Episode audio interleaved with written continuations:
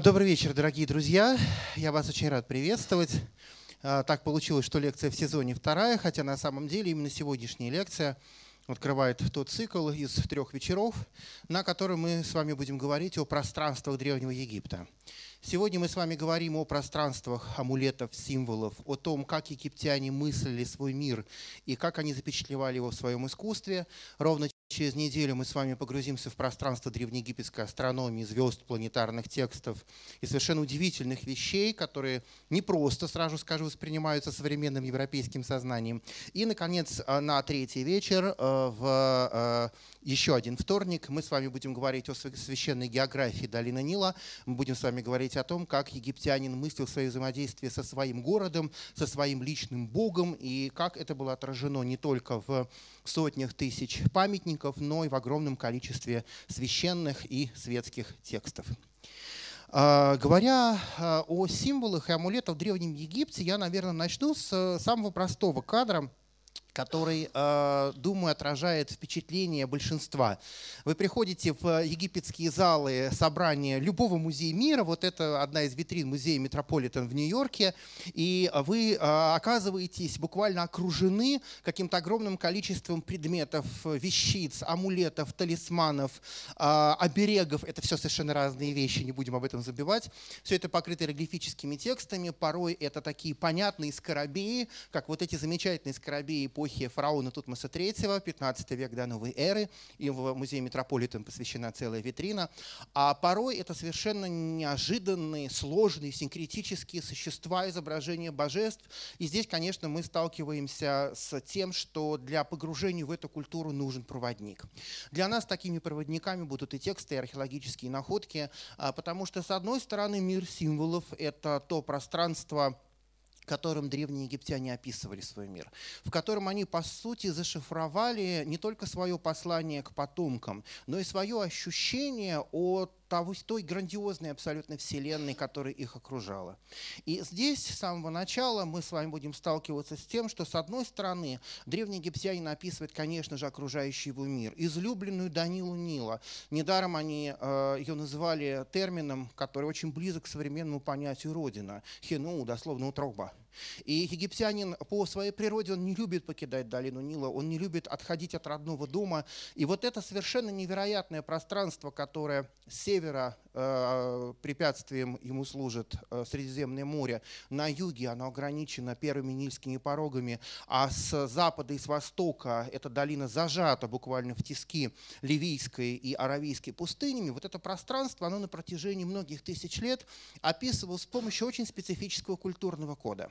И этот культурный код, который по сути состоит из символов, которые точно так же прекрасно являются элементами древнеегипетского иероглифического письма, они не только содержат идею египтян о том, как они мыслили мир, но они еще и необходимы, познание их необходимо для того, чтобы даже на самом поверхностном уровне приблизиться к интерпретации памятников древнеегипетского искусства. Потому что на протяжении всех э, часов, которые у нас сегодня с вами впереди, а, мы с вами будем все больше и больше удивляться тому, насколько многопластово это искусство, насколько много уровней смысла заложено в то или иное произведение. И я с самого начала произнесу важную реплику о том, что это те смыслы, те пласты смыслов, которые мы с вами знаем, которые отражены в сохранившихся источниках и которыми можем с вами оперировать. Безусловно, помимо письменной культуры, знаменитая огромная устная культура, которая а, всегда очень богата во всех цивилизациях Востока, она до нас не дошла, и поэтому очень у многих а, деталях, контекстах и смыслов нам придется с вами только догадываться. А, солнце восходит и заходит на горизонте. Этот суточный цикл, маленькая единичка великого годового цикла, это день египтянина. Египтянин мыслил свой мир тем, что в любой момент тот миропорядок, который он называл Маат и которым он жил, может закончиться. В любой момент истина может быть побеждена хаосом, тогда мир закончится, но ничто не завершается окончательно, потому что все растворится в изначальном океане хаоса, нун, как его называли древнеегипетские тексты, для того, чтобы потом из него вновь родиться. Глядя на окружающую Вселенную, египтяне мыслил иначе, чем мы, потому что в нашем европейском сознании мы часто мыслим, противопоставляя какие-либо явления. А, описывая что-либо, мы говорим, это или то, или другое. Мы ищем точный смысл, описывая явление, пытаясь выкристаллизовать вот такое точное, наиболее близкое нам представление а, об описываемом явлении. Египтянин и все другие народы древности мыслят иначе. Они мыслят не через союз «или», а через союз «и» присовокупляя в описании различные а, образы, различные символы, различные представления, которые могут помочь описать э, какое-то удивительное явление. А небо — это и великие воды предвечного океана, и тело богини Нут, испещренное звездами, которое склоняется над земным пространством, а, и великая небесная твердь, э, которая опирается на четыре столба, и великая предвечная корова, которая когда-то, выпрыгнув из великого океана хаоса, несет на рогах своих солнца. Для древнего египтянина в этой череде описаний абсолютно нет ничего странного. А, то явление, которое непознаваемо в принципе до конца человеческим сознанием, а ограниченность э, человеческого сознания описывается во многих египетских священных текстах, оно для древнего человека может быть выражено только через совокупность массы определений. Каждое из этих определений становится вот таким символом. Естественно, заход и восход солнца, с которого мы, по сути, начинаем наш сегодняшний разговор, а, восходит к очень глубокому представлению, а вернее даже к размышлению древнего человека о том, что такое жизнь и что что такое смерть. Жизнь движется, а, река становится переправой, река будет ассоциироваться смертью. Для того человека, который прекратил свои дни на восточном берегу и на лодке будет переправлен на запад, туда, где начинаются пути в мир иной. А, на исходе дня великая ладья миллионов лет, золотая солнечная ладья, зайдет за горизонт для того, чтобы ночью пройти через потаенные области Дуата, мира иного, для того, чтобы вновь войти, зайти на восточном горизонте, для того, чтобы на пути жизнь и смерть появилась третья составляющая – возрождение.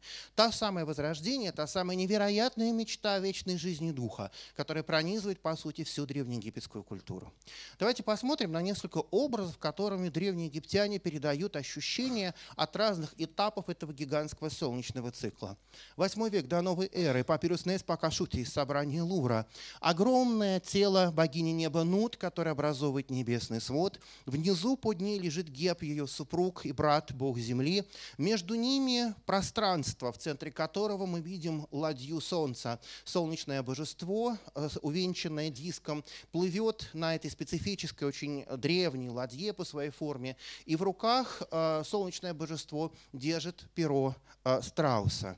Это один из символов бога Шу, бога воздуха. Речь идет о том воздушном пространстве, которое появилось во Вселенной в процессе творения, когда из хаоса бог Демиур Демиург, который традиционно в Египте имеет солнечную природу, э, создал новую вселенную. Перед э, богом солнца сидит маленькая женская фигурка, тоже со страусиным пером на голове. Это Маат. Это истина, это миропорядок, это закон, это те основы, на которых зиждется мир, пока он жив. И знак того, что ее э, задача в этой гигантской вселенной – это поддержание жизни, у нее в руках. Символ вечной жизни Анх, который сегодня появится много раз и о котором мы с вами будем говорить отдельно. Наконец, а, за что мы, конечно, очень с вами признательны древнеегипетским а, художникам, песцам и всем создателям этой удивительной культуры, в Египте всегда очень плавно иероглифический текст перетекает в изображение и наоборот. Поэтому все действующие лица здесь подписаны, и в том случае, если вы читаете египетское иероглифическое письмо, то это изображение начинает с вами говорить и посредством символа, и посредством образа, и, конечно же, посредством текста, а, значимой частью которого является вся вся эта огромная символическая картина. Это тоже солнце. Это вновь ладья миллионов лет. И э, старский художник э, Аринефер, 13 век до новой эры, э, на потолке гробницы, на стене гробницы, простите, которого есть это изображение, он становится в процессе своей посмертной трансформации пресветлым духом, который допущен к присутствию, э, к солнечному божеству на его ладье. Но главное для него – это возрождение. И в знак этого центральное э, положение на э, Великой Ладье миллионов лет занимает Бену. А, белоснежные или птицы, или птицы с бледно-голубым оперением, один из видов цапли, который считался душой солнечного бога, а, символом а, планеты Венера и дословное название астрономическое этой птицы Паны Чердуауи – утреннее божество. Это та самая утренняя звезда, которая поднимается первой на восточном горизонте неба, знаменуя собой восход солнца, говоря о той заре, которая для древнего египтянина говорит о том, что вновь жизнь победила смерть. А на корме солнечной ладьи диск, на голове Бену тоже солнечный диск, великое Божье око, о котором мы сегодня отдельно поговорим, на носу, и в центре вот такой неожиданный сложный символ, в который сочетается и огненный красный нож, и ленты, а, и подстава. Дословно он читается «шемсу», «спутник», «спутники». Речь идет о том, что Аринефер должен стать одним из спутников солнечного божества, который вместе с великим Творцом на предвечных полях мира иного будет не пребывать в просто неведении, не пребывать просто в благом состоянии э, в ином мире, но он будет сотворцом, он будет вместе с солнечным божеством противостоять хаосу и творить истину.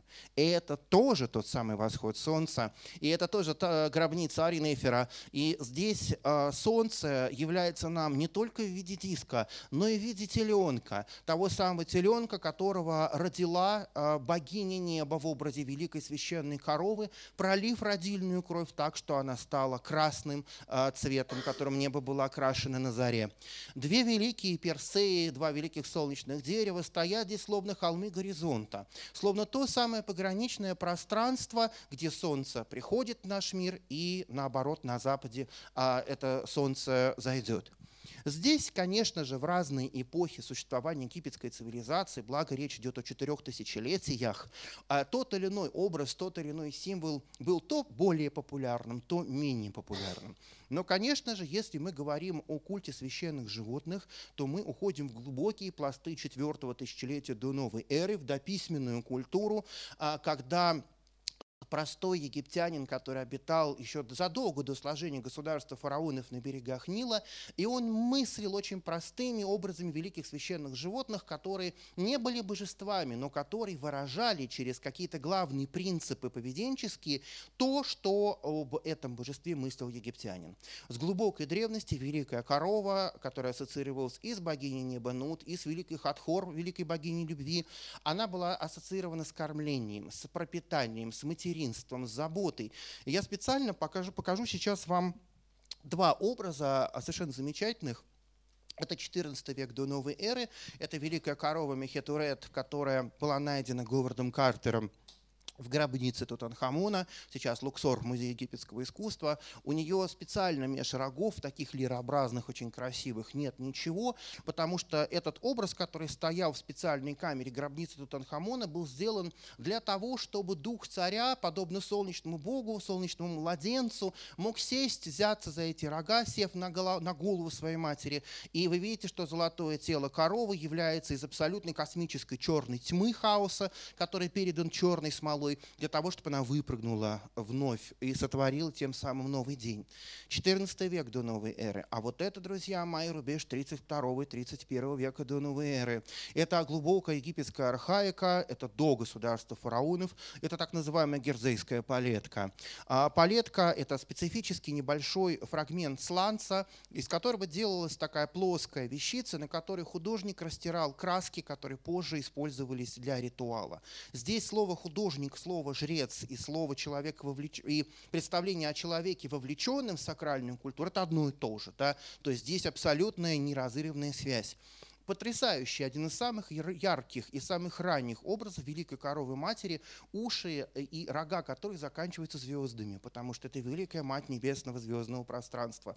И вот теперь посмотрите, один и тот же образ – Поверьте мне, между герзейской палеткой, между э, уже вам известной коровой из гробницы Тутанхамона и между, например, памятниками первого века новой эры, когда этот образ все равно почитался, лежат сотни тысяч других образов. Но тем не менее ядро изменяясь в зависимости от контекста эпохи, от большей или меньшей рафинированности того или иного периода египетской истории, все равно содержал в себе одно и то же единое зерно. И вот эта совершенно поразительная сила египетской цивилизации, которая позволяла, вне зависимости от завоеваний, от э, исторических событий, от социальных перипетий, сохранять вот это ядро культуры, которое изменялось, трансформировалось, но тем не менее хранило свою изначальную сущность. И это тоже восход солнца. Мы сейчас с вами видим на самом деле изголовья а, днища саркофага XI века до новой эры собрания музея Григориана Инджицио в Ватикане. Это Ба, это действенная сущность умершего человека. Его воплощение силы, его воплощение эмоций, его воплощение, которое полетит после смерти э, на загробный суд в иной мир. Мы условно сущность Ба называем душой, пытаясь применить к этому понятию европейское, э, европейский термин. Но на самом деле этот термин, э, это представление куда более объемное, более сложное, потому что, например, э, помимо тех всех частей, которые мы ассоциируем с душой, Ба еще воплощает, например, человеческую сексуальность совершенно неожиданно. Да? Поэтому здесь все понятия другие, и мы лишь адаптируем их, когда используем их в своем обиходе. Это на самом деле тоже горизонт, потому что вот здесь иероглиф «запад», а, это нижний левый край э, картинки. А, противоположном углу справа иероглиф «Восток». И вот здесь между Западом и Востоком в центре этой вселенной восходит солнечный диск, внутри которого э, великое солнечное божественное око. И Ба умершего в торжестве поднимает над собой солнце, потому что здесь символический ряд говорит о том, что подобно тому, как взойдет солнечный диск на восточном горизонте неба, точно так же возродится и каждый умерший и его сущность Ба в триумфе поднимется а, на восточном горизонте а, под а, взгляды двух фигур бога Анубиса, великого господина бальзамирования с одной стороны, великого стража Некрополя с другой стороны, и великого господина трансформации сущности умершего из плотского состояния в состояние пресветлого, испускающего ослепительный свет духа. Поэтому Анубис здесь, как вы понимаете, играет роль очень и очень значительную значительную. Давайте посмотрим, через какие более опосредованные образы а, э, символ, который будет передавать ощущение не только восходящего солнца, но и возрождения души умершего, может быть передан в памятниках погребального инвентаря. Замечательный совершенно предмет из собрания Египетского музея в Каире и тоже из гробницы Тутанхамона. Это подголовник – это подголовник для царской мумии, один из множества подголовников, которые были в XIV веке до новой эры помещены в гробницу юного царя. Выполнен подголовник из слоновой кости, и вы здесь видите фигуру уже известного вам бога Шу. Вместе со своей сестрой-близнецом, богиней Тифнут, он изображен еще раз в виде двух львов. Львы Рути – Шу, воплощающий собой а, воздух, и Тефнут, воплощающий собой огненную влагу, образуют здесь подобие горизонта, в котором должно родиться Солнце. И вот у нас здесь вам, э, с вами горизонт, Земля, воздушное пространство, которое образовано фигурой этого божества, и мы, соответственно, должны с вами задать себе вопрос, а где же тот самый солнечный диск? Солнечным диском становится голова умершего голова мумии, которая помещается внутрь этого подголовника. А, несколько примеров. Сначала крайне левая иллюстрация. Это небольшой амулет VI века до новой эры с изображением Шу. И вы видите точно такую же позу, но за головой у него солнечный диск. Здесь это изображение именно божества. В гробнице изображение Шу помещали очень часто, потому что бог воздуха связан с представлением о дыхании. А, в глубокой древности, еще а, в 21 веке до новой эры, когда появляется знаменитый заупокойный текст текстов саркофагов. В нем целая огромная глава, так называемая литургия Шу, говорит о том, что дыхание – это важная и основная часть жизни, и дыхание – это то, что отличает живое существо от умершего, либо неживого существа. Поэтому здесь образ Бога Шу очень и очень важен. А, в центре а, над подголовником я специально показал вам а, очень специфический вид амулета, я позволю себе его так назвать, очень важная деталь погребального инвентаря египетской гробницы первого тысячелетия до новой эры. Это такой круглый предмет, который называется гипоцефал. Либо гипоцефальная чаша. Это диск, который помещается за голову мумии. На нем огромное количество ритуальных изображений солнечной ладьи, великое предвечное непознаваемое божество в солнечной форме в центре. Его почитают здесь э, Бау и Абит, души Востока. Это такие маленькие павианы, которые каждое утро пляшут и ликуют, когда они видят восходящее солнце. Задача гипоцефала – сохранить сознание, теплоту сознания и способность мыслить у мумии усопшего. Понятно, что мыслить будет не мумия, которая осталась в гробнице. Мыслить будет тонкая сущность, которая в этот момент преодолевает опасности загробного мира движется по направлению к великому залу двух истин для того, чтобы быть оправданной или осужденной на загробном суде.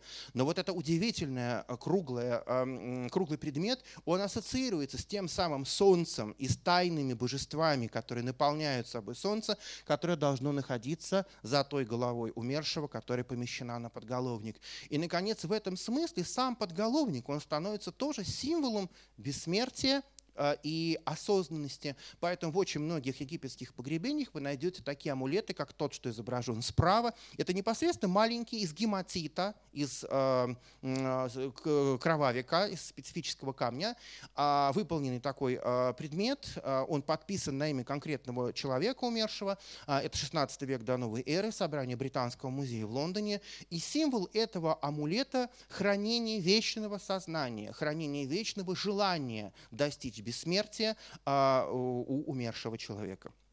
Здесь мы с вами впервые сталкиваемся с одной очень важной вещью. Дело в том, что есть амулеты и символы, которые пронизывают абсолютно всю египетскую культуру, и они могут быть использованы как для пространства живых, так и для пространства ушедших. Я намеренно не клал слово умерших, потому что это абсолютно противоречит египетской концепции вечной жизни. Здесь мы и есть ушедшие в мир священных предков. А амулет-подголовник используется только в заупокойном ритуале, в отличие от большинства других символов, которые присутствуют и в нашем мире, и в мире ином. Один из папирусов э, собрания Национального археологического музея в Варшаве, рубеж 11 и 10 века до новой эры. И это тоже восход. Из-за священной горы Ману э, появляется солнечная ладья, э, богини э, Исида и э, владычица истины, то есть Маат, появляются на носу ладьи для того, чтобы провозгласить торжество рождения нового дня. И вот здесь опять же павиан, тот, та самая душа Востока, почитает, поднимая ладонь ладошки в позе адорации это солнце, точно так же, как Бау и Менет, души Запада в образе великих шакалов, сворой побегут по некрополю на Западе в тот момент, когда солнце опустится за западный горизонт для того, чтобы войти во врата иного мира. И здесь значение символа, его внутренняя наполненность, она будет играть большую роль для древнего египтянина, чем э, то, э, те какие-то основные характеристики, которые связаны с этим символом в нашем мире. Вы когда-нибудь видели зеленое солнце? Вряд ли.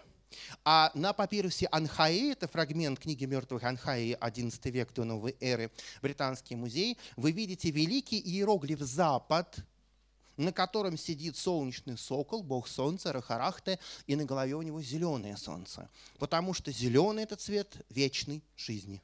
Именно зеленым были выписаны на стенах погребальных а, камер великих царских пирамид знаменитые тексты пирамид в 25 веке до новой эры. Здесь а, разница а, между образом и словом очень незначительна. Более того, во многих египетских текстах вот это представление о том, что написанный текст, он живой, он состоит из живых символов.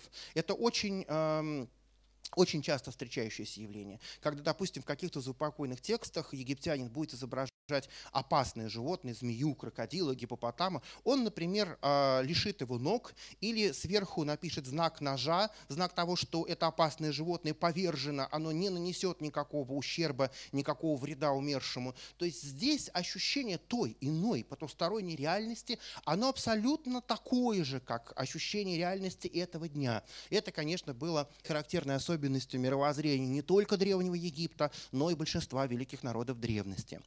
А, на, вернемся к папирусу Анхаи. Сверху два крылатых ока а, омахивают а, солнечного бога большим опахалом ху, который дает дыхание вечной жизни ему. Здесь по сторонам вновь холмы горизонта. Мы видим известных уже вам бабуинов Востока. И с двух сторон великие владычицы, защитницы, два лоцмана мира иного, слева богини Нефтида, справа богини Исида, сидят у ворот иного мира, поднимая вновь руки в позе адорации. И совсем внизу, на последнем уровне, самом простом, маленькая птица женской головой. Это бат, душа той самой жрицы Анхаи. Причем э, изображение э, этой сущности дано здесь дважды, потому что египтянин Ба изображал как в виде птицы с человеческим лицом, так и в виде светильника масляного, который горит. Поэтому, с одной стороны, здесь э, светильник и птица, а на самом деле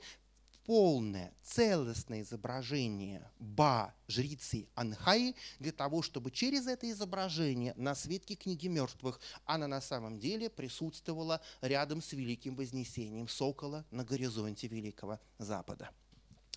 А, также изображение на саркофаге, как и многие другие, которые я сегодня буду вам показывать, 4 век до новой эры. Это тоже горизонт. А, мы видим здесь две ладьи. А, с одной стороны золотая манеджет – это ладья дневная. С другой стороны черная мессектет – это солнечная ладья иного мира. И здесь с одной стороны слева иероглиф «Восток» на голове богини-хранительницы горизонта, а справа иероглиф «Запад» на Э, голове другой хранительницы. Солнечное божество передается с востока на запад. Через вот эту символическую картину, глядя в какую сторону смотрит солнечный младенец, который запечатлен в центре диска, охраняемого великими священными евреями, великими солнечными змеями, мы видим, что на самом деле сцена изображает целый день. Это изображение дня, половина суточного хода великого солнечного божества. Наконец, а, если в египетской культуре были а, образы и символы, которые были повсеместно используемыми, и в том или ином смысле они были понятны всем древним египтянам, то, конечно же, были и другие символы, другие образы, которые были частью сугубо высоко посвященной жреческой культуры, и они появляются либо в потаенных помещениях храмов, либо в изображениях, которые присутствуют в царских гробницах. А, Каир, египетский музей. Перед вами один из ковчегов ковчегов, то есть огромные деревянные позолоченные ящики. А, их было несколько, один вставлялся в другой. Внутри были помещены саркофаги с царским телом. То есть это были конструкции, которые создавали подобие а, такого многослойного символического мира, над мумией Тутанхамона, который, естественно, отождествлялся с Осирисом, с не только великим владыкой загробного мира, но и с тем божеством, которое у всех египтян на протяжении всей египетской истории ассоциировался с бессмертием. Мы сейчас посмотрим с вами на один фрагмент этого второго ковчега Тутанхамона и увидим редчайшее изображение. А, перед вами то божество, которое египетские тексты не называют по имени, но именуют его эпитетом Неберджер, владыка всего до пределов. Я напомню, что египетская религия – это генотеизм, то есть она э, внутри себя содержит представление о едином непознаваемом предвечном Творце, который в процессе сотворения Вселенной распадается на мириады богов. Все эти боги в совокупности есть различные манифестации либо эманации единого предвечного божества. Здесь вы видите фигуру, а, которая по своей форме напоминает бальзамированное тело. Это как бы Осирис, но с другой стороны, внутри тела Осириса вы видите солнце солнечный диск. Внутри солнечного диска птица с головой овна. А, египетские храмовые тексты говорят о том, что а, в центре а, каждых суток лежит шестой час ночи, когда солнечное божество в ином мире, в Дуате, воссоединяется с телом Осириса в единое предвечное божество. Тексты говорят о том, что солнце – это как бы условно очень душа, предвечного Бога, а тело Осириса, которое пребывает всегда в ином мире, это его тело. Образовывается великое предвечное тайное божество, которое дает толчок сотворению нового суточного цикла. И так каждый день. Каждый день Вселенная поддерживается вот этим источником, который божественной силы, божественной созидательной силы, а, которая таится в глубине тайн ночи. А, это движение образовывает а, египетское понятие нехех или бесконечность времени. понятие «бесконечное время» ассоциируется, естественно, с ходом движения солнечного бога. И здесь впервые это самый древний известный нам памятник такого рода. Вы видите у ног и у головы этого божества змея, кусающего свой собственный хвост. Ураборос – тот самый образ, который позже будет заимствован и античный, и а, позже герметической мыслью уже европейского средневековья. Изначально представление об Ураборосе, о змее, который кусает свой собственный хвост, в Египте ассоциировалось, конечно же, совершенно другим образом. Это Михен, это великий змей времени, бесконечный, который кусает свой собственный хвост, знак того, что а, вечное движение Солнца – это и есть основа существования этого мира. Наш мир живет во времени Нехех, в бесконечности. Тот, другой мир загробный, где все неизменно, а где все находится в вечном покое, пребывает во времени Джет, во времени вечности. Вот эта полярность э, двух а, составляющих египетского мировоззрения нам очень и очень нужна. Потому что, например, мы с вами хотим сделать какой-то амулет. Да? Мы сегодня будем много говорить об амулетах. Сам амулет – это тело тот текст, который лежит в основе ритуала, который совершается над этим амулетом, это душа этого амулета. При совмещении тела и духа получается действенное, живое существо, которое по своей структуре предвечному Богу подобно. Вот вдумайтесь на самом деле, насколько сложные вещи, при том, что первые упоминания о подобных сложнейших ритуалах, это тоже тексты пирамид, то есть это середина третьего тысячелетия до новой эры. Я думаю, что многие задались вопросом, а почему у души Солнца голова овна? Здесь мы с вами снова погружаемся в символический ряд египетской культуры, которая очень внимательно относилась к созвучием. Дело в том, что Овен по-древнеегипетски звучал как-то типа «ба». Мы, знаем, мы с вами прекрасно знаем, что язык мертвый, что полной огласовки его не существует. Да? Египтяне выписывали согласные и полусогласные звуки, но не выписывали гласных. Овен – это «ба» точно так же, как ба, то, что мы условно называем с вами душой.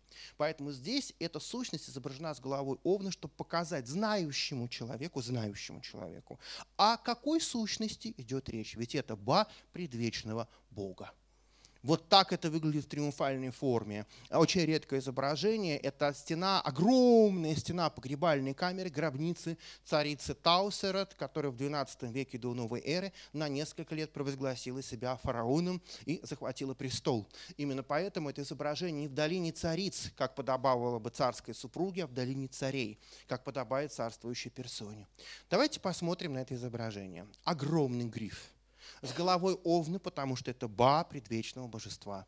Сверху творение нового цикла. Мы видим с вами воды предвечные, мы видим первые участки суши, которые расходятся, как с холмы горизонта, для того, чтобы солнце родилось в новом дне а в внутреннем квадрате рядом с солнечным диском вы видите а, ба умерших, тени умерших в виде апахала, это изображение тени умершего Шуид, и, наконец, а, еще а, одно изображение сущности, то есть все триумфальные возродившиеся умершие прославляют солнце, которое здесь представлено в виде диска, в виде скоробея Хепри, символ утреннего солнца, в виде э, Рашери, солнечного младенца, и вновь в виде солнечного диска в той форме, какой мы его увидим.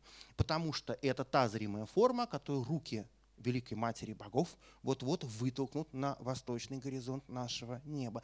Это тоже восход, друзья мои. И для кого-то он изображается в виде теленка и двух Персей, помните? Для кого-то в виде родов Великой Священной Коровы, для кого-то в виде просто диска, который появляется в холме горизонта, а на стене царской гробницы оно будет изображено вот так. И в нижнем регистре двухголовый сфинкс, великий змей, э, простите, великий бог Акер, сфинкс-хранитель тайн земли, становится основой, по спине которой плывет солнечная ладья миллионов лет. Представления о разных формах солнечного божества внутри себя заключали ведь на самом деле представление о времени, о том, что внутри цикла, да, все циклично, но внутри цикла все изменяется, все трансформируется, все принимает новый облик для того, чтобы дойти до точки и потом вновь начать новое движение в новом цикле. А стена святилища Солнца в храме Сети I в Абидосе, 13 век до новой эры. Вы видите здесь царя Сети, который в процессе ежедневного ритуала поклоняется разным формам солнечного божества. А в, правом, в правой секции изображения солнечное божество с головой овна, мы уже с вами понимаем почему. В левой э, части изображение очень интересное. С одной стороны, э, сидящая мужская фигура э, с посохом владычества Уаз в одной руке, символом вечной жизни Анх в другой руке. На подбородке этой фигуры длинная ритуальная борода Хибисут, которая связана с божествами иного мира, с досотворенными состояниями, с великой досотворенной тайной хаоса. Э, такую бороду точно так же носит и Осирис, и цари, которые отождествляются с Осирисом в знак того, что они происходят проходит посмертную трансформацию. Все вспомнили маску Тутанхамона, у которого длинная борода Хибисут, прекрасно вам на самом деле известная. Окей, хорошо, это мы с вами увидели. На голове солнечный диск. Внутри солнечного диска скоробей. Как скоробей Хепри солнце взойдет на востоке. В зените оно достигнет формы Ра, формы солнечного диска. К закату оно придет в образ старца, великого творца бога Атума, имя которого переводится с древнеегипетского языка как завершенный. Триединая форма солнца, которая зрима в нашем мире, и то потустороннее солнце, которое а, описывает только заупокойные и потаенные храмовые тексты знание об этих символах а, активно использовалось при погребении тех людей, а, которые либо обладали каким-то священным статусом, либо вообще были вовлечены вот эти глубинные пласты египетской картины мира – в собрании археологического музея в Ливерпуле хранится вот этот замечательный предмет. Это нашивка на грудь мумии. Вы видите дырочки для нашивания. И поверьте мне на слово, у него еще с двух сторон были два огромных фаянсовых крыла. Э, памятник выполнен из фаянса, потому что это скоропей. Но голова у него овна, причем в парике, в парадном трехчастном. Потому что это попытка через символический ряд изобразить две важнейшие формы солнечного бога, утреннюю и потаенную ночную, в знак того, что, э, будучи посвященным в движение солнечного цикла, в символы Солнца умерший обретет возрождение. Он будет двигаться по орбите бесконечного вращения Солнца, которая изображена в задних лапах скоробея. Этот кружок на постаменте – это иероглиф «шен», бесконечность, бесконечное вращение, бесконечное движение по водам жизни, которое противостоит смерти. На а, голове Овна, конечно же, фрагмент солнечного диска, и здесь этот скоробей, помещенный на грудь, должен ассоциировать умершего с Осирисом. Подобно тому, как в шестом часу ночи солнечный бог воссоединится с телом Осириса, бога предвечного, так и фаянсовый солнечный скоробей ляжет на тело умершего – который станет Осирисом благодаря тому, что эти символы дают ему импульс жизни от исконного предвечного божества. А для кого-то просто странный предмет в витрине музея. Это важно понимать.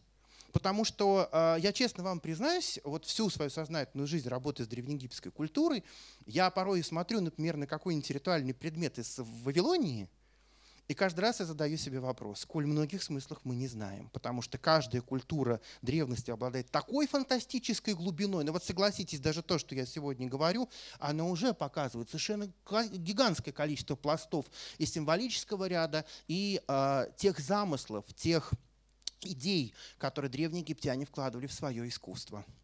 А, на верхней части стены а, храма Хатхор и Маат в Дыр-аль-Медине, Луксор, Верхний Египет, вновь вы видите этого самого скоробея.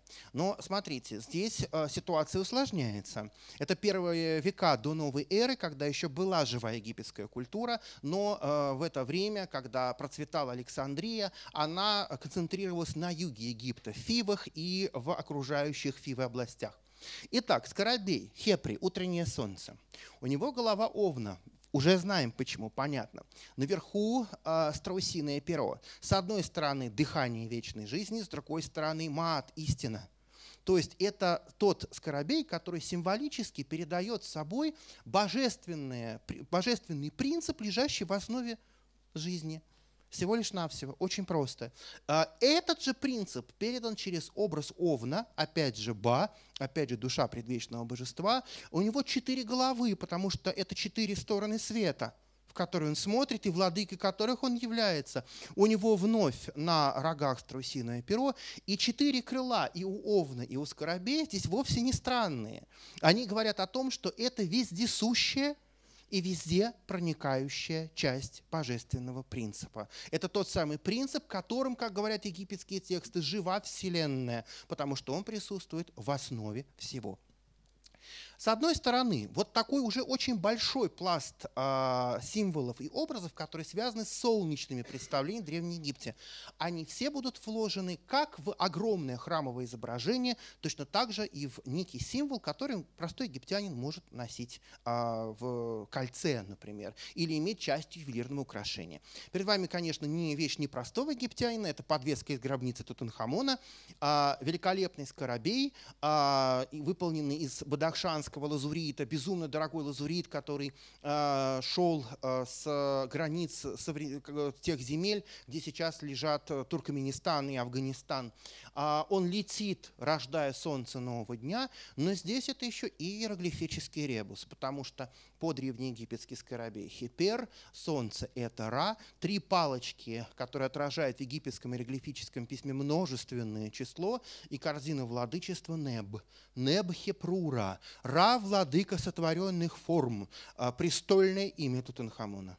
С одной стороны, символ, с другой стороны, очень личный символ, который отражает в себе не просто имя царя, а ту программу, ту задачу, которую ему дали в момент интронизации, особенно учитывая, я думаю, что египетскую историю в этом зале знают многие, что Тутанхамон пришел к власти после сложных религиозных реформ и занимался восстановлением традиционной культуры Египта. Образ Хепри, образ утреннего солнца, образ Карабея именно поэтому стал таким значимым для древнеегипетской культуры. Фрагмент расписного рельефа из гробницы царицы Нефертарии, любимой жены Рамсеса Великого, 13 век до новой эры. Поверьте мне, на соседней стене богиня Исида ведет Нефертари к предстоянию перед солнечным богом в такой необычной форме. Необычный, опять же говорю, для нас, для них символическое наполнение будет куда важнее, чем образ. Точно так же в египетском искусстве написанное имя будет играть большую роль, чем портретное сходство с изображенным. И примеров было, я приведу плохой пример, их было очень много, когда брали более древнюю статую, узурпировали ее, вырезали свое собственное имя, вообще никак не меняя лицо. Потому что в этом случае статуя, которая была объектом, например, ритуала поминовения, она служила не тому, кто изображен, но тому, чье имя было написано на ее основании. То есть здесь а, значимость слова – Значимость текста, значимость смысла, она, безусловно, была более понятной и более воспеваемой древними египтянами, чем значимость образа. Посмотрим, какие же бывали скоробеи.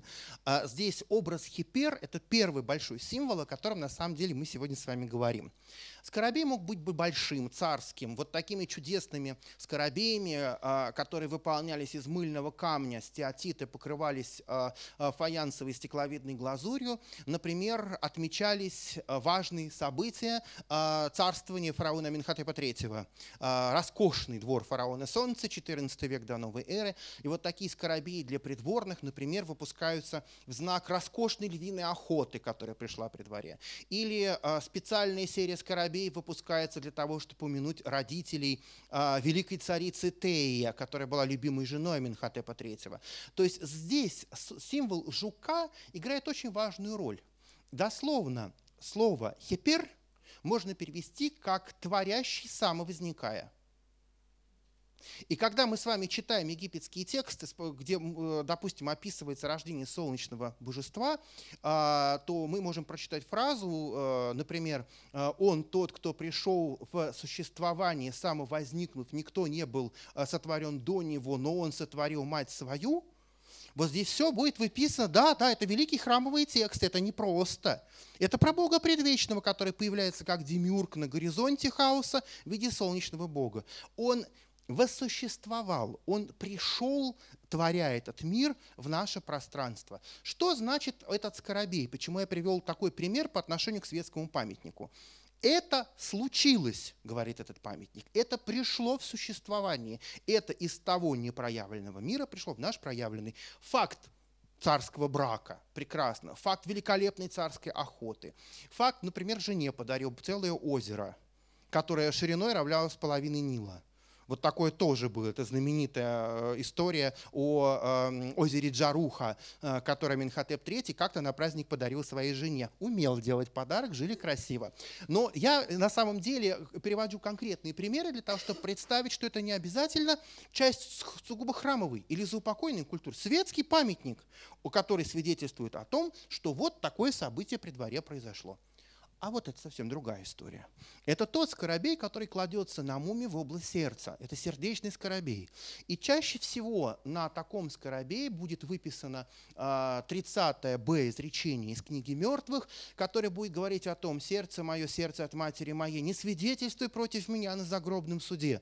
Там впереди будет загробный суд. Там будут великие весы. На одну чашу весов положат сердце умершего, который есть сосуд, наполненный деяниями жизни и помыслами. На другую – страусиное перо богини истины Маат. И по э, соразмерности веса будут судить боги о том, э, грешный этот человек или праведный. Поэтому здесь Скоробей, с одной стороны, это солнце, опускающееся на Осириса, а с другой стороны, всесильный амулет, который должен заклинаниями – помочь сердцу, э, не противостоять благой судьбе, как будет говорить египетский текст, не противостоять вечной жизни. Скоробей может быть классическим вот таким в виде жука, скоробей может иметь человеческое лицо. И на самом деле здесь тоже мы имеем другой магический смысл. Лицом скоробей смотрит на лицо мумии, на которой он лежит. То есть с точки зрения египетского контекста культуры он четвердит и твердит то заклинание, которое написано у него на брюшке. Ну и, наконец, а, практически такой же по значению символ – это, собственно, изображение сердца.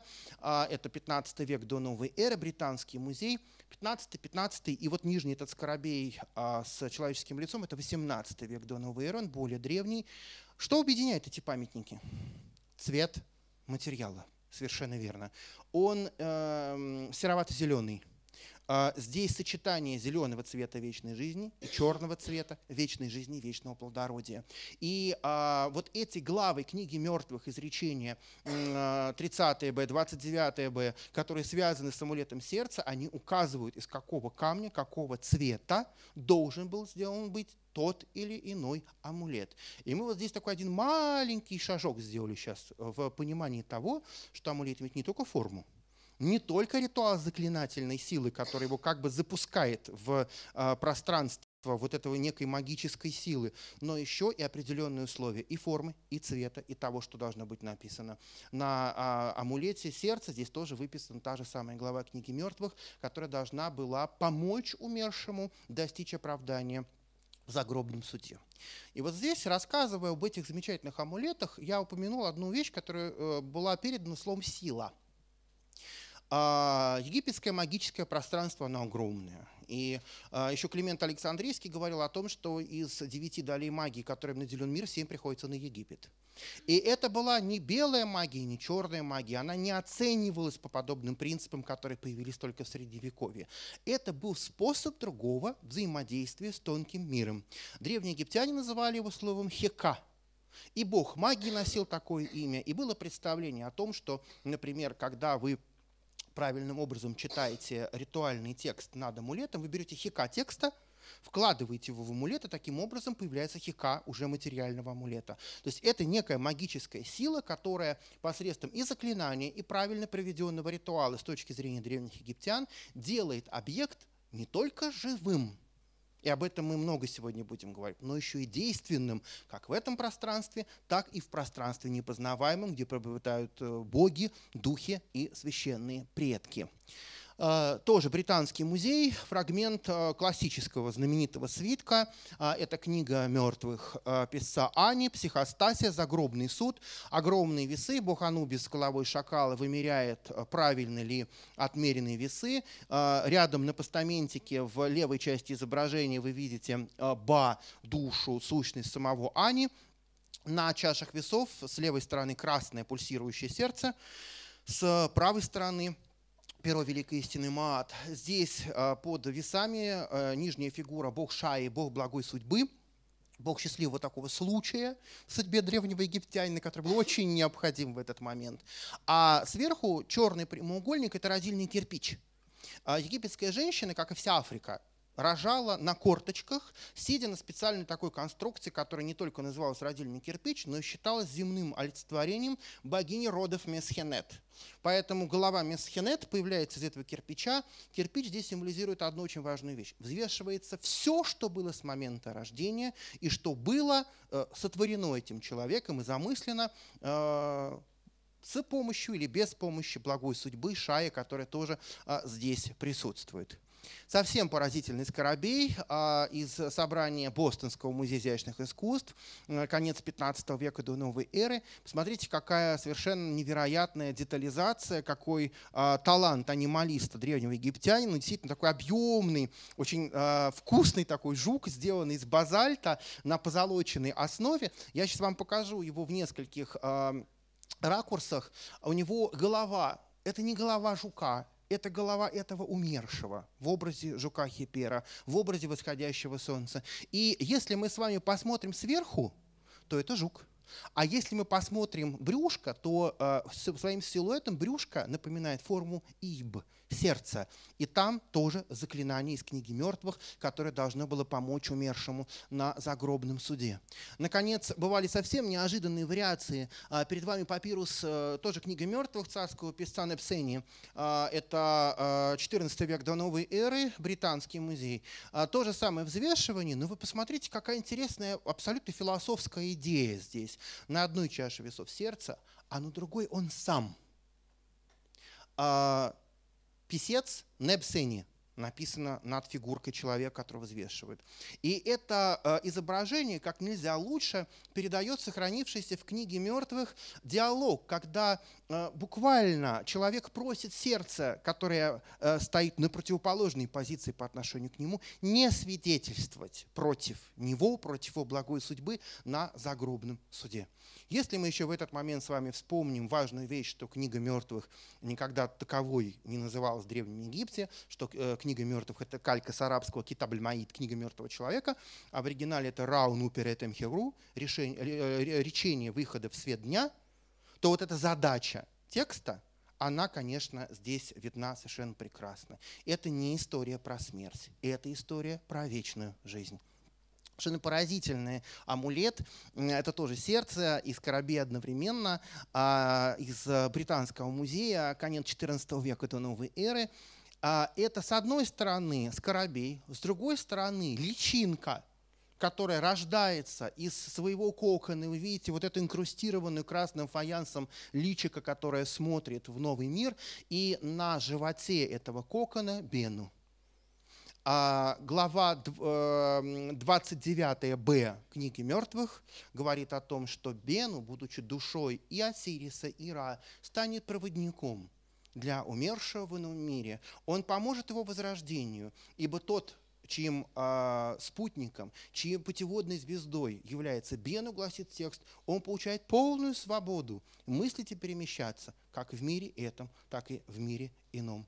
Более того, само имя вот этого великого феникса Бену происходит а, от одного корня с убен, подниматься солнцу, восходить. Одновременно еще Бен-Бен, первый холм суши, на котором рождается солнечный диск в изначальные времена. То есть здесь, опять же, это очень хороший пример, который показывает, насколько сопряжены вместе образная система древнеегипетского, древнеегипетской культуры, символическая и письменная. Без письменной культуры, египетское изобразительное искусство интерпретировать невозможно.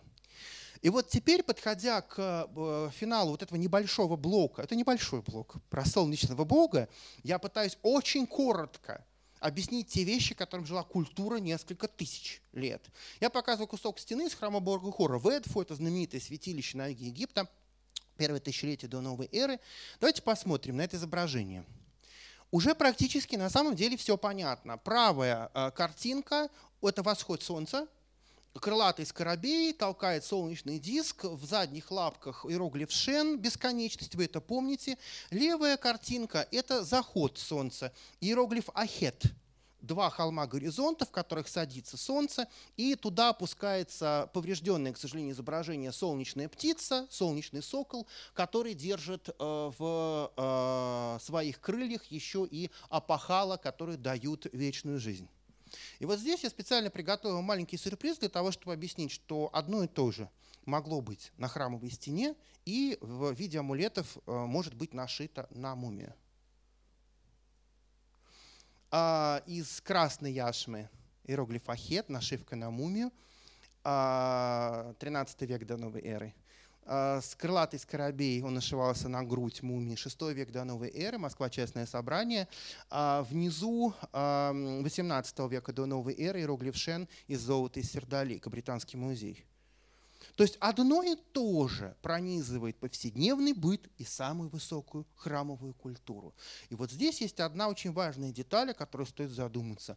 Здесь внутри египетской культуры нет разделения на своего и чужого – есть абсолютно одна схема, внутри которой количество пластов понимания зависит от того, какой путь прошел сам человек. Чему он учился, чего он достиг в понимании этих смыслов, насколько он вовлечен в глубинные основы собственной национальной религиозно-магической традиции – Прекрасная спинка ритуального кресла Тутанхамона, выполненная из превосходного кедра. Каир Египетский музей обожает изображение. Вот он даже пошел на афишу этой лекции. Это Хех, это бог миллионов лет, это бог времени. Давайте внимательно посмотрим на него, он нам откроет множество своих секретов. Во-первых, сама фигура мужчины, который сидит на одном колене на знаке золотого тигля – из золотого тигля вытекают капли золота. Золото – символ нетленности и плоти богов. Это символ бессмертия. Сама фигура сидит, расставив руки в стороны. На голове у него солнечный диск, обрамленный двумя змеями, двумя уреями, которые символически передают солнечную защиту. На каждом урее на тулове знак Шен, знак бесконечность, который вы уже прекрасно знаете.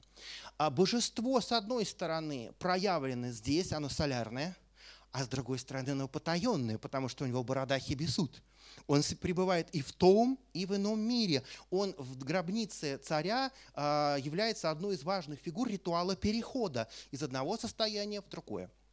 На правой руке у него изображен Анх, великий символ вечной жизни, о котором мы сейчас с вами будем говорить предметно. Дальше. В руках он держит длинные вертикальные э, предметы, а на самом деле это фибра не распустившегося листа финиковой пальмы. Это когда финиковая пальма бросает листочек. А в египетском иероглифическом письме это знак Ренепет, это год. Один год. Начало новой жизни. Каждый год обрамляет солнечный диск. Год на это часть солнечного цикла. Каждый год, каждый такой длинный ренепет упирается в нижнем правом и левом углу в композицию из головастика – который сидит на знаке Шен. Головастик – это 100 тысяч. 100 тысяч лет процветания в бесконечности держит Бог времени для того царя, чьи имена занимают большую часть композиции. Под руками э, бога Хеха парадные тронные имена царя Тутанхамона, такого называемого хорового имя, а, которое ассоциирует его с предвечным золотым соколом, воплощением которого на земле он является, и поэтому эти имена выписаны в прямоугольнике, нижняя часть которых повторяет собой фасад царского дворца. Этот э, прямоугольник называется Серех. Один только символ Серех может быть э, амулетом знак того, что это божественное обиталище, и там живет тот, кто будет защищать владельца этого амулета. Дальше. А, вы видите зеркальную композицию, характерную для древнеегипетского искусства, и, соответственно, две верхние вертикальные полоски кедра. А, в правый царь Верхнего и Нижнего Египта, владыка обеих земель Непхипрура, которому дана жизнь, и в левой композиции сын Ра, им любимый, Тутанхамон, владыка Южного Гелиополя, и знак вечности. В данном случае две эти вертикальные линии текста становятся одной, которому дана жизнь в вечности. и вечность, и бесконечность в одном изображении. И части нового мира, и часть этого. И э, вот эта двойственность, которая а, является основой египетской концепции действенности божественного принципа, и, конечно же, главный знак, знак вечной жизни, которая э, должна быть тем той целью, которой достигнет царь Тутанхамон, отождествившись внутри вот этого гигантского пространства времени с Осирисом. В египетской культуре вы встретите огромное количество изображений знака Анх. Интересно другое. В отличие от представителей современных субкультур, древние египтяне практически никогда не носили анх на груди. Есть единичные изображения, достаточно поздние, уже первого тысячелетия до новой эры, когда жрецы-иноземцы по происхождению, возможно, по неведению, надевают этот символ. Этот символ совершенно другой. Он не связан непосредственно с э, оберегом простр- личного пространства человека. Это символ той жизни, которая наполняет всю Вселенную. Давайте посмотрим, как говорит об этом древнеегипетское искусство. Сейчас перед нами изображение из храма Сети I в Абидосе, напоминаю, 13 век до новой эры. Солнечная богиня Иусаас протягивает к носу царя замечательное сочетание знаков. В центре Анх, с двух сторон обрамленный посохом Уаз. В центре жизнь, с двух сторон власть и могущество. Она протягивает это все не просто к лицу царя, а к его ноздрям – Потому что представление о жизни строится на понятии чай энанг – дыхание жизни. Мы жизнь с вами вдыхаем. И здесь вот эта жизнь, входящая через ноздри внутрь тела, это великий дар богов, который передается вот этим знаком. Если вы обратили внимание, я уже какое-то количество времени говорю про этот знак и не говорю, что это – мы до сих пор не знаем, что такое символ Анх. Было большое количество гипотез, что это часть одежды, что это повязана, часть повязанного пояса, а, что это а, часть сандалии, что это часть какого-то а, космического символа ни один египетский текст, при том, что изображений Анха Древнего Египта сохранились миллионы, не комментирует, что это такое. В данном случае мы так оставим многоточие до тех пор, пока не будет найден какой-то источник, который внесет в ясность. А вновь еще один рельеф а, из, тоже из Абидоса очень красивая богиня Хатхурны Бетхетепет, владычица ликования и умиротворения, тоже солнечная богиня, вновь стоящему царю дает, протягивает к его ноздрям а, жизнь и владычество. Интересно мне здесь другое. В одной э, из рук царь держит скипетр Хикет, скипетр царской магической власти, и тоже знак жизни. Потому что он, получая жизнь от богини становится обладателем этой жизни. И для Вселенной Египта это очень и очень важно. Потому что, если мы посмотрим на соотношение царя и всего египетского общества, то мы узнаем одну очень интересную вещь. Один из принципов, а, которым египтяне измеряют пространство, и который сегодня много будет появляться на лекции, это К, это жизненная сила.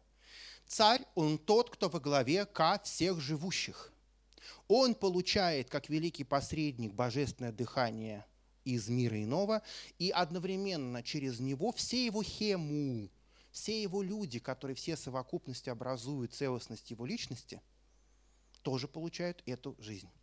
Он получает, но получая, он и отдает. Вот в этом очень четко показана посредническая роль царя для того, кто может прочитать этот храмовый рельеф. И здесь каждая деталь никогда не будет случайной, она будет иметь свою очень важную роль. Фрагмент потолка храма Хатхор-Дендерской, а, первый век до новой эры.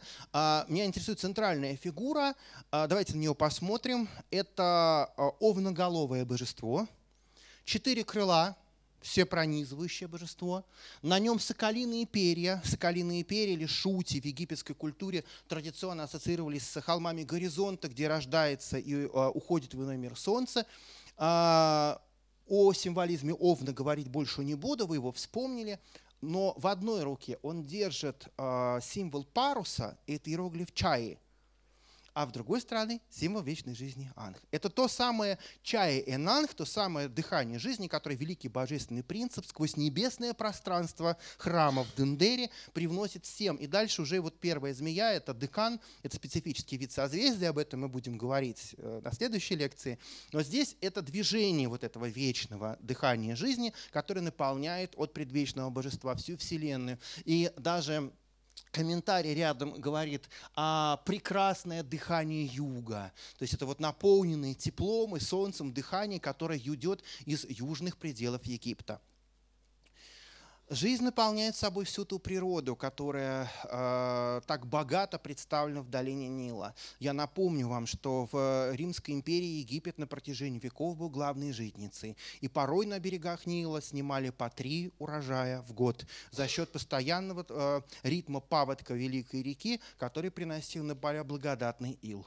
В храме Рамсеса II в Абидосе, 13 век до новой эры, изображены эти две фигуры. Это изображение персонификации отдельных областей страны. Их э, чаще всего было 42, и э, знаки э, той или иной провинции, того или иного города написаны на таких штандартах, которые находятся над головами фигур. Вот, например, левая фигура – это Хименну, восьмерица, это великий город бога Тота Гермополь олицетворение городов и провинций несут жертвенники. Жертвенники наполнены дарами. Здесь хлеба, здесь мясо, здесь гранаты, фиги, виноград. Очень любимые египтянами, как они их называли, беддукау. Это все бахчевые культуры. Это арбузы, дыни, огурцы. Вот это вот все это беддукау они это очень любили. Что свисает с рук? Символы вечной жизни. Это триумф жизни, триумф наполненности, триумф щедрости и изобилия. И эти фигуры обязательно специальным фризом присутствуют внизу храма этих эпох в знак благодарности божеству, Потому что, по сути, ведь когда царь во время храмового действия подносит божеству жертву, он ведь Богу подносит Богова.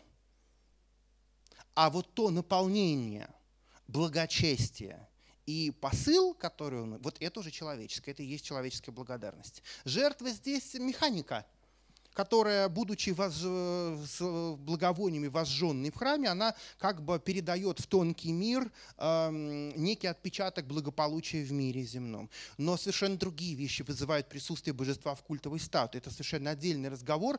Но здесь вот эта жертва, это как раз вот некое упоение божественным даром, которым жива земля как сказал бы египетский текст, чаще всего заупокойный, вещь всякая прекрасная, чистая, которой жив Бог. Это каноническая абсолютно фраза, хотя зачастую она употребляется конкретно по отношению к конкретному умершему. С одной стороны, анх на храмовой стене или на храмовом потолке, а с другой стороны, посмотрите, какое восхитительное произведение искусства. Это футляр для зеркала из гробницы Тутанхамона. А он открывается, он выполнен из дерева, покрыт золотом. А, у него очень красивый ребус а, на центральной части петли. Вы уже прекрасно видите здесь то же самое имя Тутанхамона, не Птипрура. Да, с двух сторон еще и две священные змеи-охранницы, у них на, те, на теле знак Шен – но по одному из преданий солнце рождается утром на горизонте на лепестках священного водяного цветка, на, на, на лепестках водяной лилии. И здесь это тоже восход. Имя Тутанхамона рождается э, в первые часы дня на водяном цветке. Он здесь выступает благодаря этому имени как малое солнце, которое правит на земле, как отблеск и сын великого предвечного Солнца, которое а, совершает свой бесконечный цикл во Вселенной. К сожалению, а, я думаю, что многие знают, что еще в древности грабители в гробницу Тутанхамона проникали дважды. Просто их быстро оттуда изгоняли и перезапечатали гробницу. Зеркало украли. Видимо, оно было из драгоценного металла, либо из золота, либо из электрума. Примеров таких много. Дошло до нашего времени, поэтому просто пустой футляр, к сожалению, зеркало не дошло до нас. Каир, египетский музей. А порой храмовое пространство или дворцовое пространство, оно превращается в невероятную для нашего сознания вязь символов. Да? То есть вот вдумайтесь в одну очень важную вещь. Вот э, вы уже сейчас обладаете большим количеством знаний, которые вам помогут интерпретировать эту вещь. А представьте себе человека-носителя культуры. Ведь куда бы взгляд не бросишь, там везде просто стена кричит. Это все читаемый текст. Это очень важно понимать. Это не просто декорировка, это слова. Запечатленные в камне, которые говорят, говорят и говорят, если их уметь читать. Это дверной проем, просто дверной проем в храме Рамсеса III в Медине Табу, 12 век до новой эры. Вторая картинка, правая, поясняющая, вы понимаете, что это одно и то же.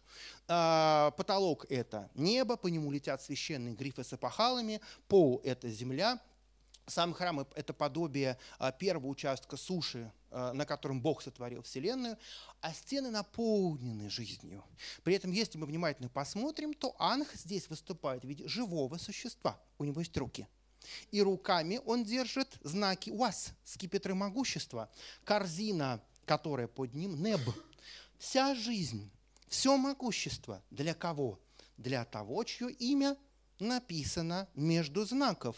Там написано э, Рамсес Хикаюну, это имя Рамсеса III. В знак того, что он подобие солнца, его имя э, окружено овалом. Это удлиненный знак Шен, Шенуи, картуш, как мы э, используем такой термин в египтологии. На верху картуша еще и триумфальный э, убор в виде солнечного диска и двух страусиных перьев, а под картушем знак золота – вся жизнь, все владычество для малого солнца Рамсеса, который сейчас правит незыблемо и бессмертно на этой земле. И это только те пласты смысла, во-первых, которые мы знаем, во-вторых, которые я успеваю рассказать в течение лекции, как вы понимаете. То есть здесь а, вот это говорящее с тобой пространство, оно, конечно, а, поражает воображение. Оттуда же из Мединет Бу, вдумайтесь, как сохранился цвет, это не реставрация, это оригинал 12 века до новой эры. Вот вы идете, вы голову поднимаете, тоже дверной проем, это буквально соседняя арка. И вы видите огромный крылатый солнечный диск, Хорбихдетский, один из символов египетского государства. И дальше вновь мы с вами видим иероглифический текст. Он э, читается с середины. Мы с вами знаем, что египетское письмо читается в сторону, противоположную направлению движущихся фигур. Вот мы видим здесь, например, знак гуся, са, сын, да? дальше ра, са, ра, сын солнца. Центральный знак – это пожелание жизни, благопожелание. Доживет сын солнца Рамсес э, Хекаиуну, доживет Бог благой э, Усермаатра Мириамон, его тронное имя – все это переводится, мы сейчас просто не будем в это с вами вникать. Да, то есть здесь символ жизни как начало благопожелания, на котором, тем не менее, строится концепция декорировки этого храмового пространства. А, символ жизни будет соседствовать с царским именем практически повсеместно, потому что царь – это залог процветания этой культуры. Это великий посредник между миром земным и миром небесным. Именно поэтому Древний Египет на протяжении всех веков своей истории, 30 династий – так боялся нелегитимных правителей с религиозной ритуальной точки зрения. Это, друзья мои, архитраф, который когда-то стоял поверх колонн храма Харуры Себек в Камумба. Вот там на заднем плане видны огромные колонны. Вот несколько колонн упало, и вместе с ними упал архитраф. А, это второй век до новой эры, довольно поздний храм. Давайте посмотрим, что мы здесь с вами видим.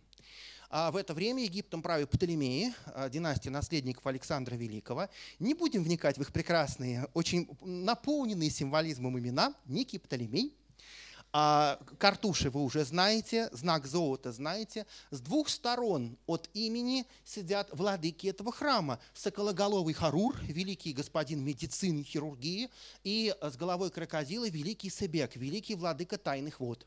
Они держат по направлению к царскому имени знак Анх, который является сейчас предметом нашего интереса. Но с двух сторон два совершенно прекрасных образа хора Бехдецкого. Каждый сокол сидит на знаке золота, то есть он нетленный, в нем э, меж крыльев его скрывается посох УАЗ, символ могущества. На могуществе надета, извините за эту фразу, бесконечность. И здесь еще его имя э, Бехути Хорбихдецкий написано у каждого солнечного диска для того, чтобы не ошибиться. Да что такая точность? Потому что в момент культового действия э, дух войдет не только в культовую статую, но и во все эти изображения. И все то, что написано, будет осуществлено согласно египетскому храмовому ритуалу. То есть чем больше, вот чем больше сотен раз мы э, изобразим то, как царь получает вечную жизнь, тем более качественно пройдет процесс его взаимодействия с жизнью, которая исходит от иного мира. Еще несколько примеров а, царской персоны взаимодействия с жизнью. Очень красивый пример. Вдумайтесь, друзья мои, 20 век до новой эры. А, фрагмент рельефа из белого храма Снусерта I в Карнаке. Сейчас эта плита хранится в собрании Каирского музея. Это царь Снусерт I, а, которого с поцелуем, африканский поцелуй касания носами – принимай свои объятия Птах, великий владыка трансформирующей силы земли и господин Мемфиса. Рядом благопожелание, царское имя и множество-множество очень щедрых слов – о жизни, о незыблемости, о власти, о всяком здоровье. Сенеп – это здоровье, вот здесь в нижнем левом углу выписано тоже всякое. Меня сейчас интересует непрочтенный текст – а то, как все пространство, наполненное силой, вот этими символами, оно просто закрывает мир э, царя и Бога внутри себя. Становится неким таким ковром, который, с одной стороны, читается, с другой стороны, передает ощущение, чем наполнено это божественное пространство, в котором царь, как посредник, становится частью небесного мира. А, естественно, символ жизни а, использовался древними египтянами не только в совсем а, значимых храмовых ритуалах, но и во время больших праздников. И, естественно, какие-то амулеты присутствовали в повседневном ритуале. Но я буквально в двух словах расскажу о том, как неожиданный символ мог представать во время праздничного действия. Мы с вами вновь в Эбидосе. Это Усерхет Амон, великая парадная ладья бога Амона, на которой культовую статую бога вывозили из храма во время праздников. Речь а, идет о празднике, который назывался Хебенефер Энин. Это прекрасный праздник долины. Задача в двух словах этого праздника заключалась в том, что во время Хау, воссияние, как назывался этот праздник, культовая статуя Бога а, перемещается из Карнака с восточного берега Нила на западный, святилище храма Джессер Джессеру, священнейший священных, это храм Хатшепсут. Святилище было скальным, воспринималось как лона богини-матери – Культовая статуя очищается во время ночных ритуалов в лоне богини-матери. Это так очень быстро. Потом выходит на следующее утро, обновленная жизненными силами, посещает заупокойные храмы царей и вообще весь некрополь. И та жизнь, которая зародилась в нем, очищенном из лона богини-матери, она становится тем даром, которое божество дает всем царям. А символом вот передачи этой жизни становится очень интересная вещь. Вот здесь перед ладьей Бога вы видите букет, сплетенный в форме знака Анх. И вот такие букеты надевались на шею культовых статуй усопших царей как дар от бога Амона знак того, что жизнь и бессмертие бесконечны. Вот это высокий храмовый пример 13 века до новой эры.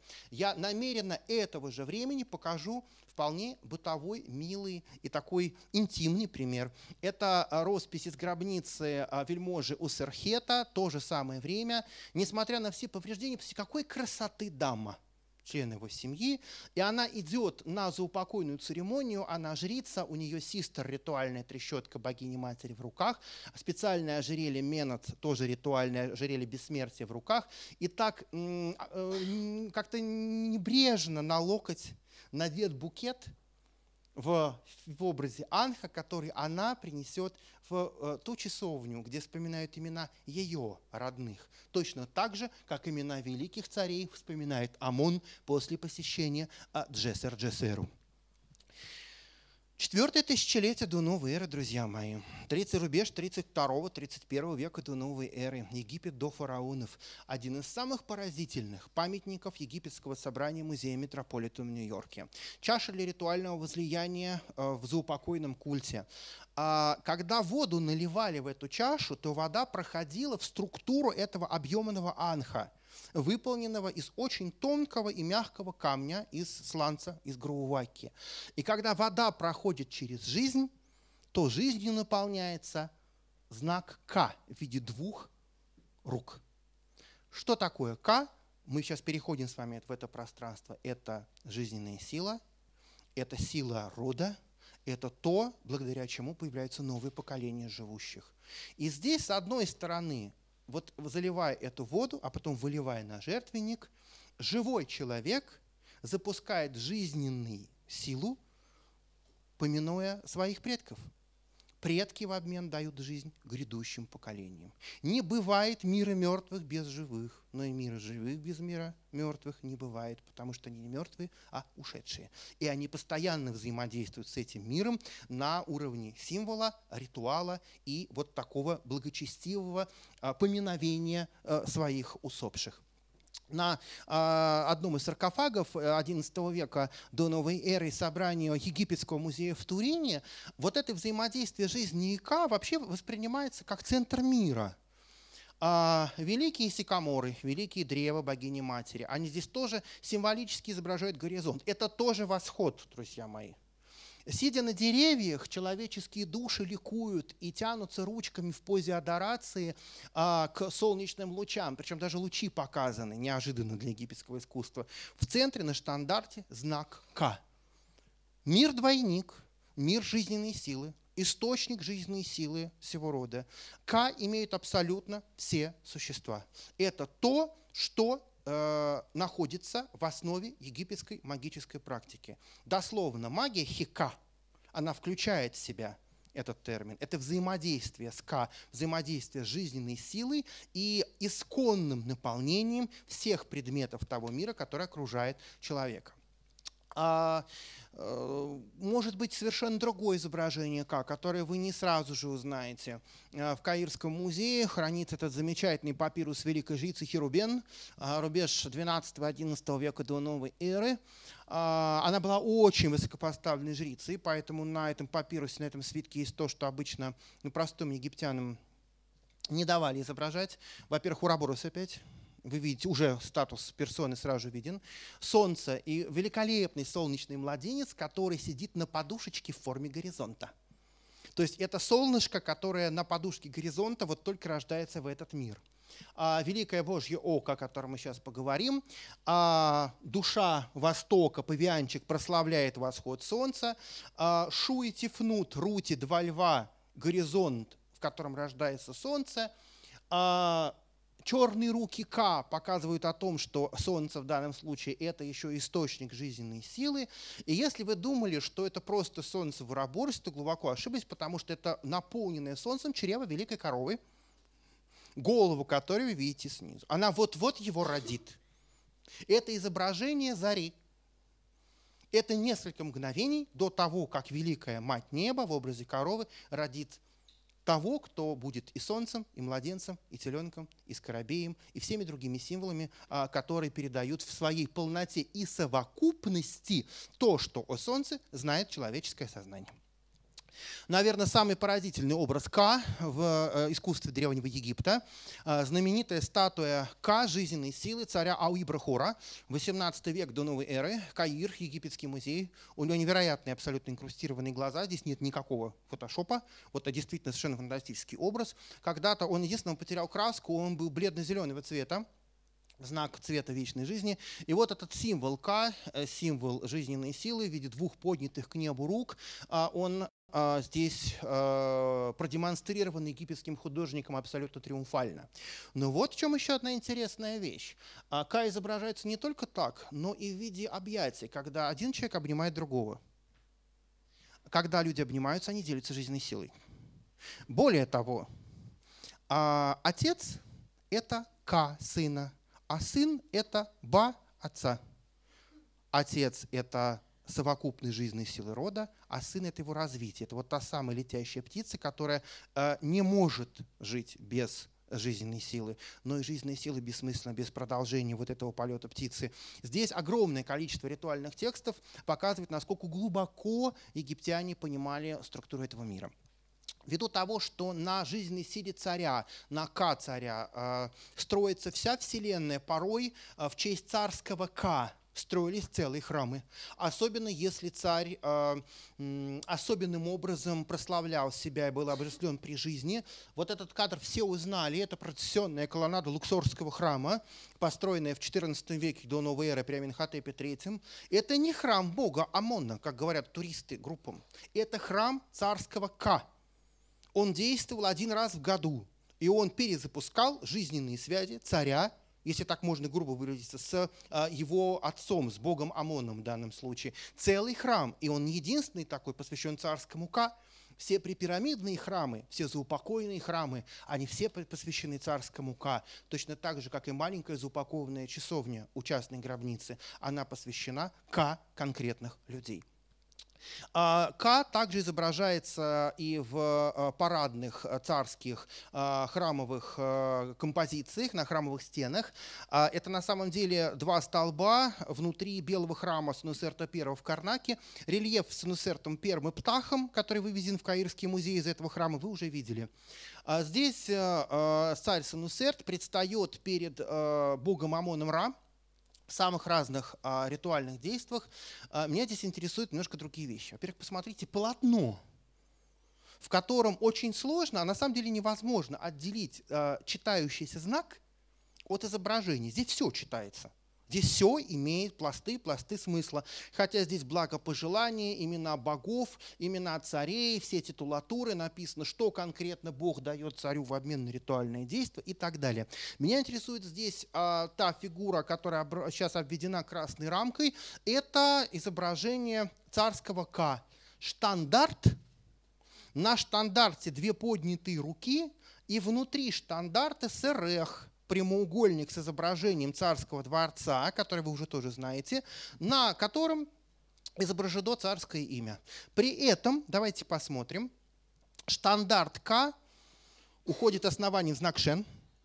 В руке штандарт, он живой, у него страусиное перо, дыхание и истины, а в другой руке еще один штандарт с портретом изображения царя. Это жизненная сила, которая стоит за фигурой царя Снусерта, когда он совершает ритуальные действия по отношению к культовой статуе бога Амуна.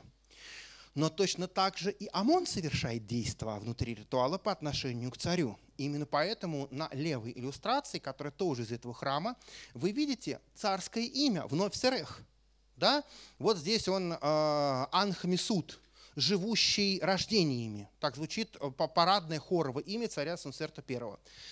Он в образе золотого сокола, своего божественного прототипа, сидит на Серехе. И бог Амон протягивает ему знак жизни, укрепленный на посохе Уаз, на великом посохе могущества.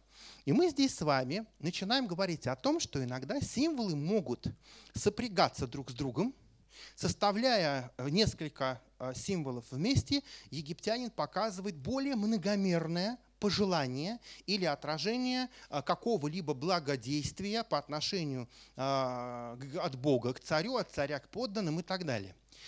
А, Скипетр УАЗ станет фрагментом моего рассказа. Я показываю вам самый красивый УАЗ. Это музей Виктории Альберта, Лондон. Он сделан был при Аминхотепе II, это 15 век до новой эры. Посмотрите на него внимательно. А вот такое кольцевидное основание на самом деле выдает очень архаический посох а, пастуха. Это пастуший посох изначально.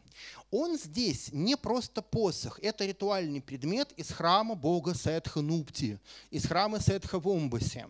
Сетх, а, он никогда не воспринимался а, в традиционной египетской культуре как бог зла или вот какая-то такая негативная коннотация с этим богом, она появилась только в конце первого тысячелетия до новой эры.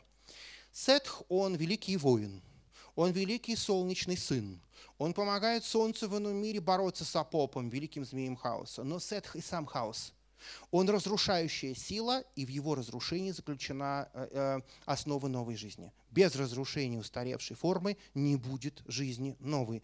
Поэтому, конечно, в ритуале, а, например, культа Осириса Сетх воспринимается негативно, потому что он убийца Осириса, он разрушитель этого мира. Да? А с другой стороны, в своих культовых центрах, в Омбасе, в Кантире, э, на севере Египта, Сет почитается как одна из форм солнечного бога. Очень гневная, очень яростная и очень действенная. Вот здесь гнев он равен действенности внутри ритуала. Поэтому, если вы посмотрите внимательно на вот этот ритуальный УАЗ, парадный УАЗ Сетха из Омбаса, у него были ручки. Он изображен как живое существо. В верхней части кадра, видите, плечики, покрытые браслетами. У него были ручки, и у него голова священного животного бога Сетха, пустынная собака Салава, а, которая здесь представлена и длинной мордой, и глазами, и ушами. Я сейчас вам покажу совершенно прекрасный пример. Навершие вот такого посоха УАЗ – это редкая вещь. Это собрание Музея средиземноморской археологии в Марселе. Здесь просто идеально выполненное животное. Причем посмотрите, какие ушки, как сделаны щеки. Моделировка невероятная. Очень редкая пустынная собака. Не всегда его изображали так подробно, поэтому э, в начале 20 века было море эм, догадок догадок и гипотез. Так кого же изображает священное животное Сетх? Это осел или это тапир? Ну, не было тапира в Древнем Египте, ну, простите. Это специфическое пустынное э, животное, которое известно вот под этим названием Салава, э, еще из арабских э, текстов. Сетх, помимо того, что он боец, он воплощает собой э, очень высокую мужественность, власть, мощь, силу, и в том числе он очень активно связан с мужскими сексуальными проявлениями. Это очень сексуальное божество. И поэтому посох УАЗ – это не просто палочка, которую держит знак Анх в своих милых ручках. Это вот такие посохи, в которых проявляется сетх, как символ великого могущества. Давайте посмотрим на левый кадр. А, стена храма в Камумба. А, меня интересует регистр, где знак Анх вот так вот ручками держит, стоя на корзине Неб все. Такие два УАЗа, посмотрите, как прекрасно сделаны навершие. То есть видно, что это именно головы. В той или иной степени голова Сетха на навершие посоха УАЗ передается более подробно, либо менее подробно. Но об истоках этого символа вы теперь осведомлены. Э, в собрании Египетского музея в Каире есть замечательная коронационная группа. В центре стоит фараон Рамсес III. Его с двух сторон коронуют Сетх, который вы сейчас видите очень хорошо, э, справа, и с левой стороны хор. Хор в данном случае ассоциируется с севером Египта, а Сетх ассоциируется с югом Египта. Это геральдическая скульптурная группа, и здесь мы с вами столкнемся с тем впервые, что э, геральдические символы в египетском искусстве играют большую роль. Прежде чем э, на время покинуть э, по историю с посохом УАЗ, я напомню, что он употребляется еще и в отдельных контекстах. Вот этот прекрасный рельеф XIV века до новой эры, Карнака, с изображением головы бога Амона-Ра, а, рядом с головой титулы, он владыка престолов обеих земель, владыка небесный. Дальше скипетр власти, властитель. И вы видите сочетание посоха Уаз с пером и лентами. Уасет, могущественное. Это самоназвание города Фивы. Властитель фиванский, властитель Фив. Так, символ а, может войти и в топоним или в антропоним, то есть название или имя человека внутри египетской культуры.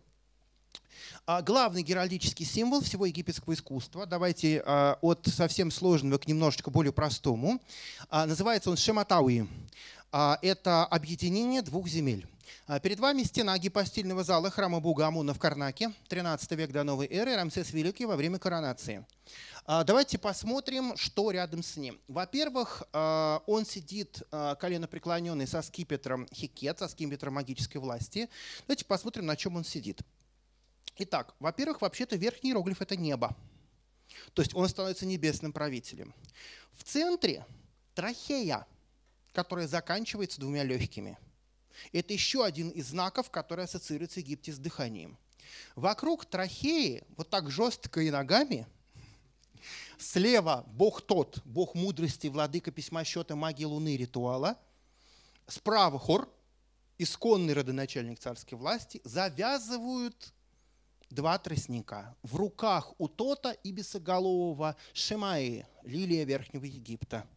В руках у хора Сокологолового Мехи, папирус – папирус – символ дельты Нижнего Египта, лилия Шимай – символ долины Верхнего Египта.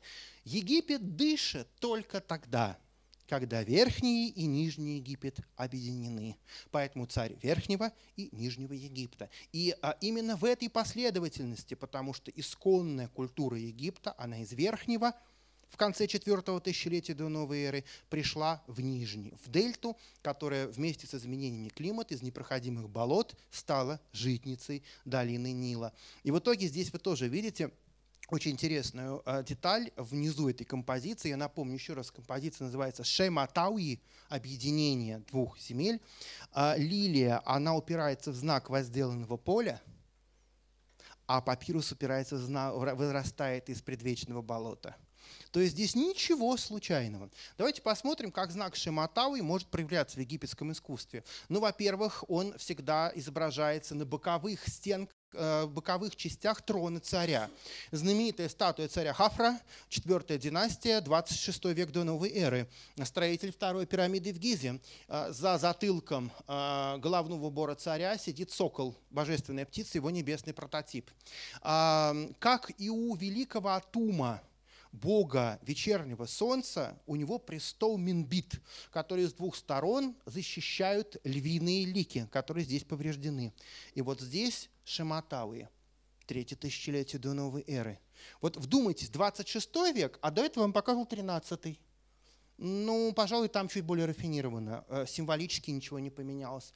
А, трахея, легкие, папирус и геральдическая лилия сосуд для благовонного масла из гробницы Тутанхамуна, алибастер, 14 век до новой эры. А сверху сам сосуд, который просто обвязан очень красивым узлом, как это передано блистательно в алебастре художником. А с левой части это все узнаваемые шимаи, это лилии, и с правой стороны а, мехи, это папирусы. А знак того, что это и есть вечная жизнь, два знака анх – антропоморфные, с ручками, держат здесь, что у нас? Скипетр УАЗ, который вы тоже знаете. Но у нас жизнь на уровне вот этой жертвенной подставы, так выглядели подставы под египетские жертвенники с глубины 4 тысячелетия до новой эры, это основа, на которой рождается мир из предвечных вод. И Египет верхний, и Египет нижний, и будет он так жить сотни тысяч лет бесконечности. Ренепет, который стоит, э, э, фибра финиковой пальмы, стоит на знаке иероглифа головастик, и головастик, в свою очередь, на круге Шен. Ну и великолепная маска золотой богини любви, которая постоянно связывалась Хатхор с циклами возрождения Нильской долины, тоже здесь присутствует. Придворный сосуд для благовония масла. Это космогония, это вселенная это огромное количество пластов смысла, и в центре надписанное красивыми иероглифами личное и престольное имя Тутанхамона, из гробницы которого происходит этот предмет. Оттуда же из Тутанхамона совсем парадный ароматический сосуд, Внизу священные золотые соколы, покоящиеся на знаке золота, хранят в овале, в картуше, в шинуи э, имя царя Непхипрура. Посмотрите, какие красивые, объемные с левой стороны а, папирус, с правой стороны лилия, и два бога Нила, бога Хапи, а, связывают эти тростники вокруг символического сосуда, который изображает легкие и трахею. Дыхание становится ароматным. Это аромат, который основа дыхания, потому что древние египтяне к аромату относились очень трепетно. И, например, а, знаменитый ладан или мирра, сенечер или антиу, как они назывались по-древнеегипетски, они ассоциировались именно с божественными, например, ароматами. Да? То есть здесь запах божественного аромата, он основа жизни Верхнего и Нижнего Египта. Это просто сосуд для дворцового масла друзья мои, да, но совершенно, опять же, целая маленькая вселенная, выполненная из алебастра, золота, богато инкрустировано, расписано, то есть все это, конечно, безумно красиво, конечно же, Каир египетский музей. Ну и совсем триумфальная геральдика, я не могу мимо этого пройти. Центр Карнакского храма в 15 веке до новой эры, его величество Менхипер Тутмос III, Завоевав пол тогдашнего мира, э, Египту тогда принадлежали земли от четвертого порога Нила до верховьев Ефрата – он строит зал анналов. Вместе с его величеством э, ходил по всем дальним землям писец, который звали Чанинни.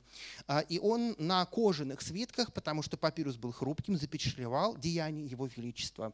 В итоге здесь, в Карнаке, на стенах целого зала были запечатлены иероглифами, скопированные со свитков, рассказы хрониста Чанини. А в центре были построены, не имеющие аналогов, два огромных геральдических столпа. Э, передний столб лилия и задний столб папируса. Верхний и Нижний Египет.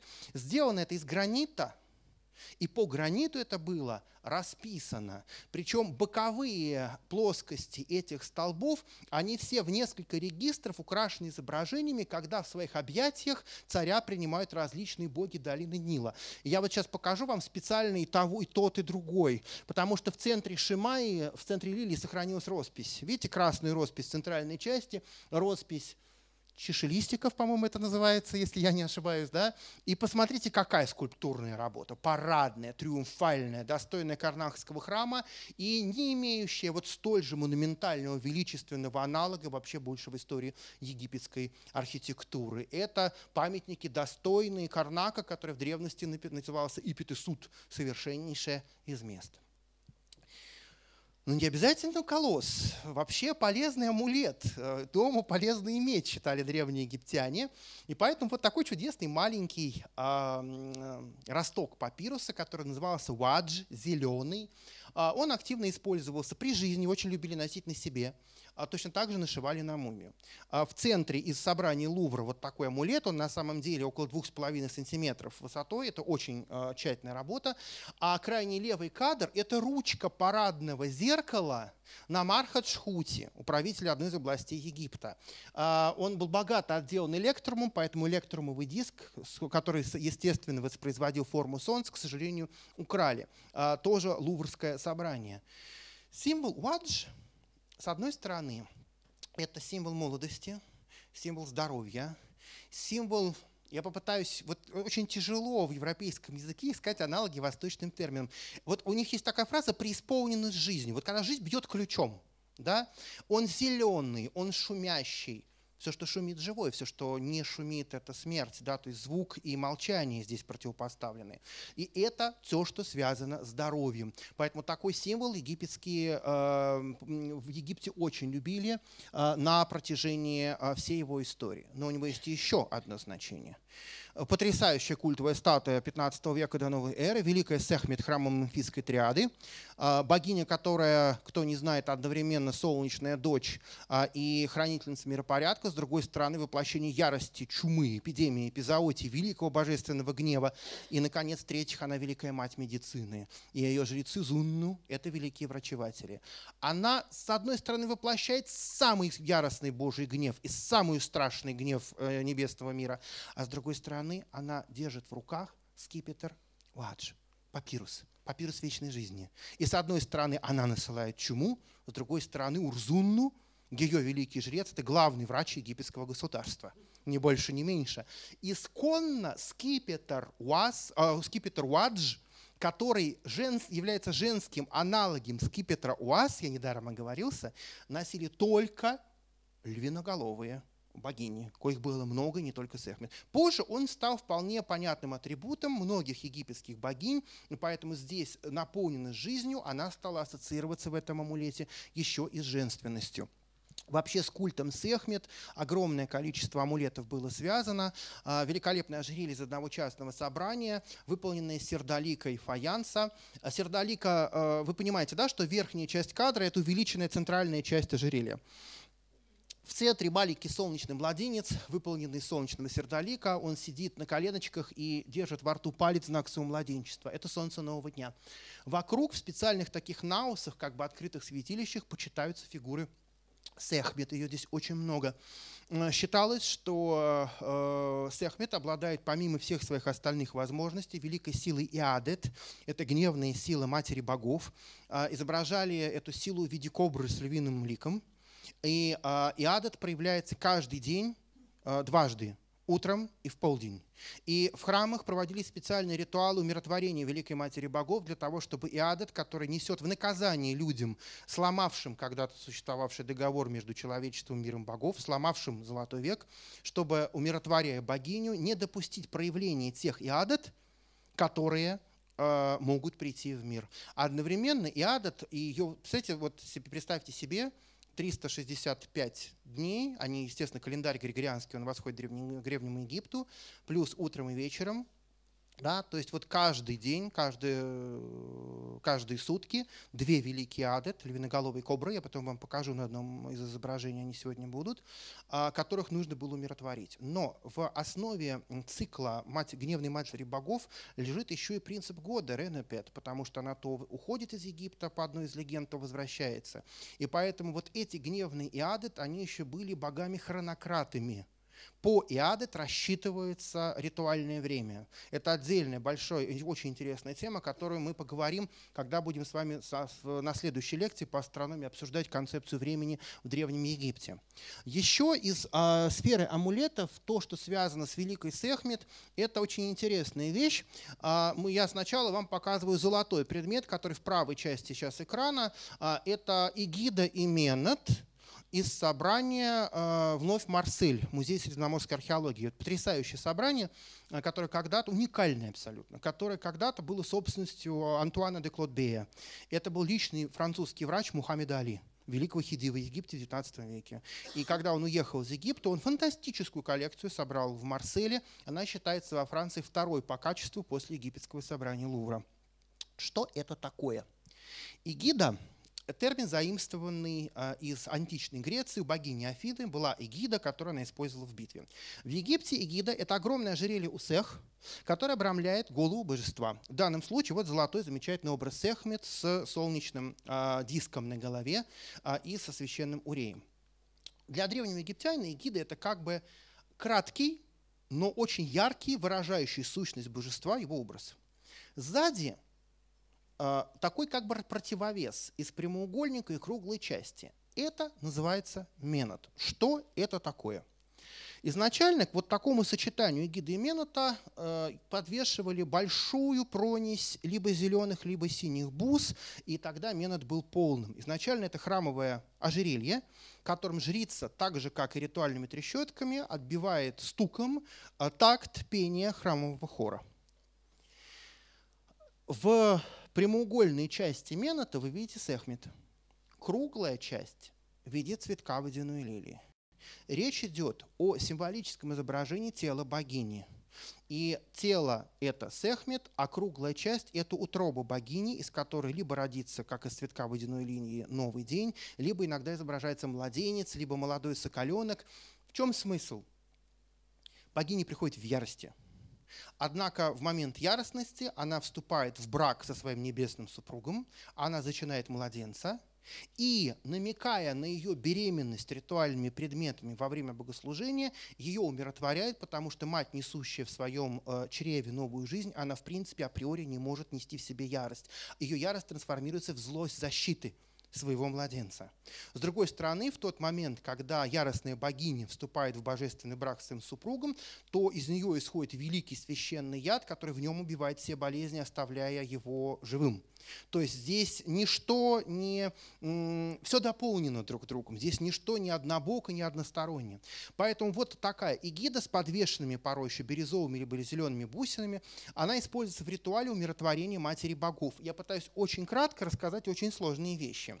А центральный менот, а, который хранится в собрании Майерс, это колледж Итон, потрясающее собрание а, генерала Майерса, содержит в себе море символов. Но давайте посмотрим, что здесь есть. Центральная часть с левой э, стороны Сехмет, держащий скипетр э, Уадж, тот самый папирус. С правой стороны Мут, ее милостивая более ипостась, великая царственная мать богов, которая с одной стороны покровительствует власти царицы, а с другой стороны она владычица ритуальных печей по уничтожению ритуальных преступников. Верхняя часть, верхний регистр. В центре маска Хатхор, золотая богиня любви, рядом две кошки – совершенно замечательные. В нижнем а, ряду то же самое. Маска Хатхор в центре а, и а, две прекрасные кошки, которые стоят с двух сторон от маски. И а, знак владычества, она владычица. Знак этого корзина внизу. Что это значит? Когда великая разъяренная богиня возвращается в Египет, то ее умиротворяют, она сначала становится кошкой, Затем а, из кошки она превращается в золотую богиню любви. Сначала Сехмет, потом Бастет, потом Хатхор. Но здесь не только а, символически показан весь процесс умиротворения. Кошки, как и сфинксы, как и львы, в египетской традиции это хранители проходов в иные миры, иные пространства. И поэтому здесь на самом деле это ворота – это сам предмет, это ворота, через которые Хатхор должна проявиться в милостливой форме и сместить, э, заместить собой яростный образ матери богов. Впрочем, э, образ может быть и яростный, вполне амулетом, великолепный золотой амулет 9 века до новой эры из Лувра, э, Сех, Муцехмет, вот такая синкретическая богиня, или просто 6 век до новой эры, нижний угол левая сторона, вы видите здесь эгиду и менот. Это тоже эгида и менот, просто плоскосно, в рельефном изображении. Вот так показанный, тоже сехмет, а, э, львиноголовый, с солнечным диском. А, некое рождение божества из цветка лотоса в нижней части, чтобы показать, что э, чрево беременно э, жизни нового дня. Но в центре у нее очень интересное здесь существо. Оно сидит на коленках и держит перед собой ручки. У него очень странная голова. У него змеиная голова – это нахипкау. Это Бог тайн земли. Он покровительствует всем змеям, червям, насекомым. Все, кто обитает в земле, не подчиняются на Хипкау.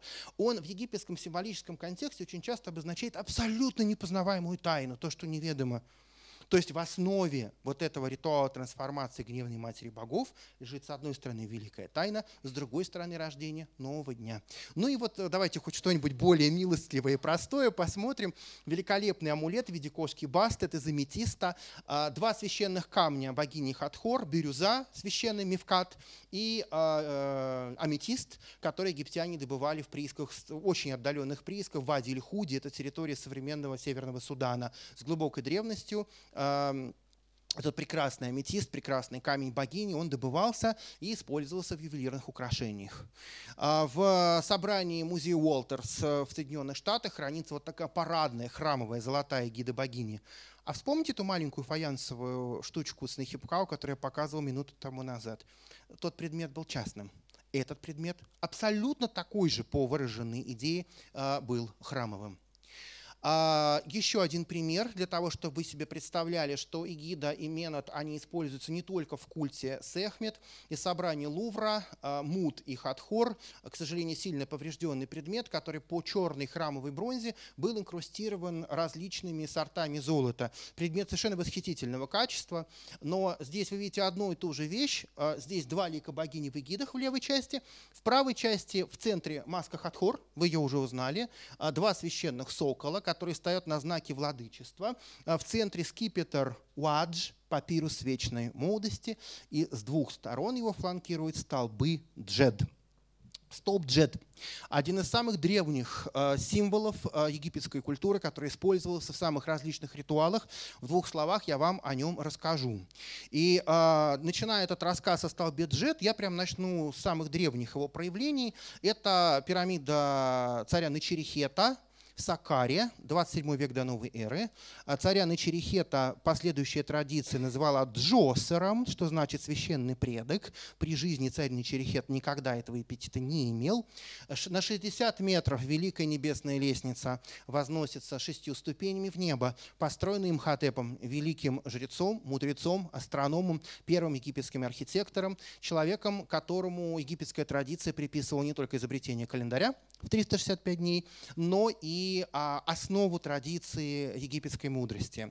В египетской традиции писцов, когда писец начинал какой-то любой текст писать, любой, он обмакивал тростниковый калам в сосуд с водой, и первая капля, сброшенная на землю, была ритуальным возлиянием памяти Имхотепа. А, я сейчас обращу ваше внимание вовсе не на пирамиду, которая здесь запечатлена в процессе реставрации, а на одну особенность припирамидного храма, который в руинах находится справа. Обратите внимание на фриз из столбов джет. Что это такое? Это символ незыблемости, стабильности а, и постоянства. Это первые три значения. А если вы посмотрите, то у него как бы четыре таких фриза. Это четыре опоры неба, совмещенные вместе. Это про отсутствие перспективы в древнеегипетском искусстве. Примеры есть немного. Перспектива не входила в ритуальное искусство. Да? А, еще один очень важный а, аспект столба Джет – это позвоночный столб бога Осириса. потому что Осирис воспринимается, его тело воспринимается землей египетской, весь Египет – это тело Осириса, которое обновляется нильскими водами, истекающими из одной слезы богини Исиды, которая плачет по нему. И э, столб позвоночника Осириса – это есть ось незыблемого существования египетской земли. Как это проявляется в пространстве? Ну, во-первых, давайте еще раз посмотрим на пирамиду Джосера, только не сверху, а снизу. Это ее центральная шахта, которая упирается в э, плиты потолка погребальной камере. Э, в центре пробочка весом 10 тонн. Вот, она поднималась, там проход, там погребальная камера. Но помимо этого, вокруг погребальной камеры идут ходы, где были собраны приношения, где были похоронены члены царской семьи. Общая протяженность ходов под пирамидой на Черехета Джосера около 7 километров. Среди этих 7 километров ходов был потрясающей красоты, отделанный фаянсовыми плитками подземный дворец для К царя уже не нужно пояснять. Вы прекрасно понимаете, что это такое. И в этом дворце вот эта часть облицовки была вывезена для сохранности в Каирский музей. Вы видите окно мира иного, которое подперто вот такими удивительными столбиками джет, которые невероятно красиво выложены плиточкой а, фаянсовой, которая сине-зеленым цветом дает ощущение вечной жизни. В гробнице Тутанхамона символов джет огромное количество, поскольку а, джет ассоциировался с Осирисом, то в гробнице его клали особенно а, охотно. Золото и стеклянная паста. И даже сам Птах, великий владыка искусства и ремесла, покровитель трансформирующей силы Земли, один из богов, связанных с бессмертием, тоже держит в руках посох, который сочетает в себе уаз и джет, а иногда анх, джет и уаз. Здесь, на этой замечательной статуе, которая в образе э, птаха показывает Аминхотепа III, Туринский музей, Анха-2, и он вот так красиво, как жезлы, их держит в кулаках, сжимая э, в центре своих рук свой традиционный э, посох. Один из залов храма Сети I в Абидосе – Часть сохранил роспись, часть нет. А, центральная сцена – это сам Сетси, который подносит фигурку истинной богини Маат во время богослужения Великой Абидосской триаде. Осирису э, за его спиной стоит Исида, его супруга, и третья фигура – это сокологоловый Хор, их сын. Интересует меня здесь не только эта сцена, но то, что Осирис в этом храме изображен совершенно в разных формах. Посмотрите внимательно на то, что сейчас выделит красный прямоугольник. Это огромный столб джет с глазами, увенчанный огромной солярной короной. На нем парадное ожерелье у всех, и сам царь, крошка по отношению к символическому образу Осириса, держит джет ручками для того, чтобы он стоял непоколебимо. А, глаза хорошо видны, видите, да, здесь. И точно так же я специально сразу привожу пример, храмовый пример – и амулет. У в упрощенной форме тоже корона Осириса Атеф на этом прекрасном амулете 4 века до новой эры. Было даже специальное действие, когда во время крупного праздника э, царь вместе с царицей за э, тросы они тянули и поднимали столб джет для того, чтобы он встал в вертикальную позицию. Потому что здесь э, была, был эпизод с очень любимым египтянами созвучием разных слов – Подобно тому, как вертикально стоит дж, д, так вечно дж, т будет миропорядок попирать хаос. То есть это воздвижение столба, возвращение Осириса к власти, взаимодействие с предками, подпора неба и возвращение неба в исконную власть, демонстрация того, что царь законный наследник, потому что только хор правильно возрождает к жизни своего отца Осириса – и, наконец, триумф обновления жизненных сил царя и его связи с миром небесным. И я могу еще штук 10 привести символов, э, значений, которые здесь есть. То есть это один из очень важных символов египетской традиции, но не только для царя, но и для простого умершего. Это э, чехол для мумии э, человека, которого звали Неспа Энперре, хранится этот чехол 10 века, рубежа 10-9 века до новой эры в Бруклине. Это его спина, он же Осирис. И поэтому увенчанный солнцем столб Джет, солнечной короной а, Чени, он замещает его позвоночник. Увенчанный солнечной короной. Джет – символ кого? Осириса. Диск – символ кого? Солнца. Это та же самая концепция совмещения Солнца и Осириса в единое предвечное божество в шестом часу ночи. Это тот источник жизни, который здесь через эти два символа э, ассоциируется с бессмертием конкретного человека. Наконец, здесь, э, давайте, раз уж я показываю этот чехол, мы посмотрим э, второй третий регистр. Средний регистр, там богиня Кепхут, богиня чистой воды с сосудами, которая дает очищение души этого умершего, а внизу весь буквально обрамленный разными вариантами символа Анх, Сидхапи, бог Нила. Какая, какая связь? Связь очень прямая. Солнце – это суточный цикл. Нил – это ежегодный цикл. Это тоже возрождение египетской земли. И это то самое возрождение, которое несет в себе жизнь для конкретного умершего. В центре этого кадра один из самых знаменитых памятников египетского искусства. Знаменитый Ангджет Уас из собрания Британского музея. Выполнен из фаянса и происходит из храма царя Тахарки в Гевле-Баркале, а, территории современного Судана. А, давайте на него посмотрим.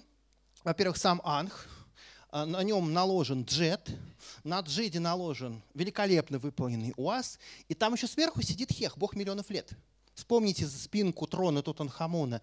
И все это жизнь, незыблемость и власть бесконечна для того, кто обладает этим символом. А сразу э, раскрою секрет. Э, такие символы, э, они в этом храме служили таким фризом. Ими инкрустировали стенку святилища. То есть это не нашивка на мумию, это часть храмовой архитектуры. По сторонам отдельный джет – правый нижний угол, все британский музей. Наверху Великое Око, к которому мы сейчас придем. А, другой э, верхний символ, левая сторона, скоробей э, Хепер, который вы знаете. И очень интересный символ, который внизу слева. Это Тет, символ крови и жертвенности богини Исиды, который является женским аналогом мужского столба Джет. И в сочетании Джет и Тет – означают сочетание мужского и женского начала. А ввиду того, что а, он ассоциировался с поясом, который Сида обвязала вокруг мертвого Осириса, чтобы его возродить, он ассоциируется с кровью, которая пролила богиня для того, чтобы э, возродить к жизни своего мужа. Он называется либо узел Исиды, либо пояс Исиды, либо кровь Исиды. И в основном он делался из материалов красного цвета, вот этот замечательный амулет 15 века до новой эры, тоже британский музей, он выполнен из красной яшмы. Я покажу еще пример когда он сделан из золота, и обратите внимание, здесь условно, это очень маленькая вещица, передан лик богини, то есть его тоже понимали как живое существо, а на изображениях богов очень часто нижняя часть узла тет выступает в роли пряжки на набедренной повязке, потому что это та самая пряжка, это руки богини, которая защищает мужское божество и предохраняет его от какой-либо порчи. Ну и совсем красивый тет а, из а, красного сердолика, а, рубеж 15-14 века до новой эры, британский музей. Книга мертвых, изречение 156. У тебя кровь твоя, Исида, у тебя сила твоя, Исида, у тебя чары твои, Исида. Этот амулет – защита для этого великого, который сгонит прочь все, что задумало бы преступление против него. Сказать над амулетом тет из красной яшмы, умощенным соком плода, в котором таится жизнь, обернутым корой сикаморой, помещенным на шею умершего в день погребения. Что для того, кому это сделано, сила Исиды станет защитой для тела его, и хор сын Исиды возликует, увидев его. Не будет путей сокрытых для него, и будет по одну сторону от него земля, по другую небо. Воистину это проверено. Да не дашь ты никому увидеть это в руке твоей, ибо нет ничего подобного этому». Я специально процитировал здесь а, главу из книги мертвых для того, чтобы на секундочку намекнуть, какой объем ритуального контекста – складывался вокруг каждого такого амулета. У нас указания э, о э, ритуале определенных амулетов есть в книге мертвых, есть в различных заупокойных текстах. И еще есть мало кому известный папирус Макгрегор, который полностью посвящен освящению амулетов. Такой тоже есть. И это удивительные, очень редкие примеры того, когда мы все-таки знаем, какие действия совершались над а, этими памятниками. Еще один пример. А, это э, замечательный один из кадров э, великого американского фотографа э, Гарри Бертона, который работал на раскопках гробницы Тутанхамона с Картером. Это совсем уже разбирают перемычку, стенку, которая закрывала из прихожей проход в погребальную камеру царя. А с двух сторон стоят статуи К Тутанхамона, уже вам понятно. А дальше открывается ну, просто невозможная красота, потому что внешний ковчег, внутри которого находились другие ковчеги и саркофаги Тутанхамона, он весь покрыт сочетаниями знаков джет и тет, потому что помимо сочетания мужского и женского начала, Джет несет в себе значение вечности, Тет несет в себе значение бесконечности, а вместе они читаются как шитау, таинство трансформации и бессмертия. То есть, смотрите, совершенно разные формы сочетания символов, когда не просто значения символов м- сочленяются как бы вместе, когда наоборот при соединении два символа начинают приобретать совершенно отдельное специфическое значение. И вот здесь фрагмент створки с этого ковчега на левой части изображения. В центре сидит Тутанхамон, как бог, несущий жизнь, анх в его руках. А вокруг вот это удивительно красивое сочетание золота и лазуритовой пасты, которое дает ощущение небо – это сфера неба, внутри которой его смертное тело обретет все состояния бессмертия и станет великим пресветлым духом Ах, станет тем божеством, которое ждет в качестве своего спутника солнечное божество. Квинтэссенция всех египетских амулетов – это вот это око, которое сегодня появлялось у вас неоднократно. А по преданию, а, в момент, когда Сетх повержен и а, Осирис э, должен возродиться, но возрождение не происходит. А Хор, его сын, дает ему самую высокую жертву, которую он может принести. Э, глаз, который Сетх вырвал у него во время битвы. А, проглатывая это око, Осирис получает вечную жизнь, потому что ни другие магические способы, ни средства, ни даже магические способности Исиды великой чарами не были способны возродить Бога для того, чтобы смерть была попрана, а жизнь восторжествовала. Парадная пектораль э, этого ока, которое называется уджат или звучащее, звенящее, можно перевести э, это имя, с двух сторон от ока, выполненного из лазуритовой массы и перламутра, кобра ваджит – Геральдика, владычица Дельты, владычица Нижнего Египта, и великий гриф Нехбет, владычица Верхнего Египта. Око Хора а, может вступать в очень разные системы, более сложные системы визуального ряда, когда, например, появляется правое и левое око. Правое око солнечное, левое обычно лунное, это глаза предвечного Бога. Либо когда из ока вот так выходит змея, не имеющая геральдического символа, это олицетворение гневной богини-матери, как око солнечного Бога. То есть здесь э, символический ряд богатейший, и с третьего тысячелетия до новой эры и до последних веков существования египетской культуры прослеживающийся. Покажу несколько примеров. Все из собрания Музея, археологической, э, музея археологии Средиземноморской Марселя. Я сегодня люблю Марсель. А, золото, четыре всепроникающие ока сторон света. И вот этот центральный знак, мне он очень нравится. Видите, какие тут кошки сидят потому что кошки умиротворения, то есть знак сам в себе око несет значение а, бессмертия и самого дорогого дара, самого главного амулета, вот его египтяне любили носить на себе. А кошки несут в себе еще вот умиротворение, благополучие. А, есть в собрании Музея изобразительных искусств имени Пушкина а, око хора, где между бровью и веком 64 кошки изображены маленькие. То есть такие примеры тоже есть сотни тысяч памятников с изображением ока хора можно найти в музеях мира. А, но одна очень интересная деталь а, должна быть мной отмечена. Верхний кадр – это золотая пластина из погребения царицы Дуатхатхорхи Нуттауи, X век до новой эры. Это та золотая пластина, которой закрывался разрез на животе, который делал бальзамировщик, чтобы вынуть э, внутренности во время бальзамирования. То есть это возвращение целостности – телу. А нижнее изображение саркофага 20 века до новой эры – это как бы глаза умершего, а, который уподобляется предвечному божеству, и который сквозь эти глаза может выходить наружу для того, чтобы получить а, свои жертвоприношения. Око Хора, так же как и Анх, и Джет – и у вас это абсолютно живое существо.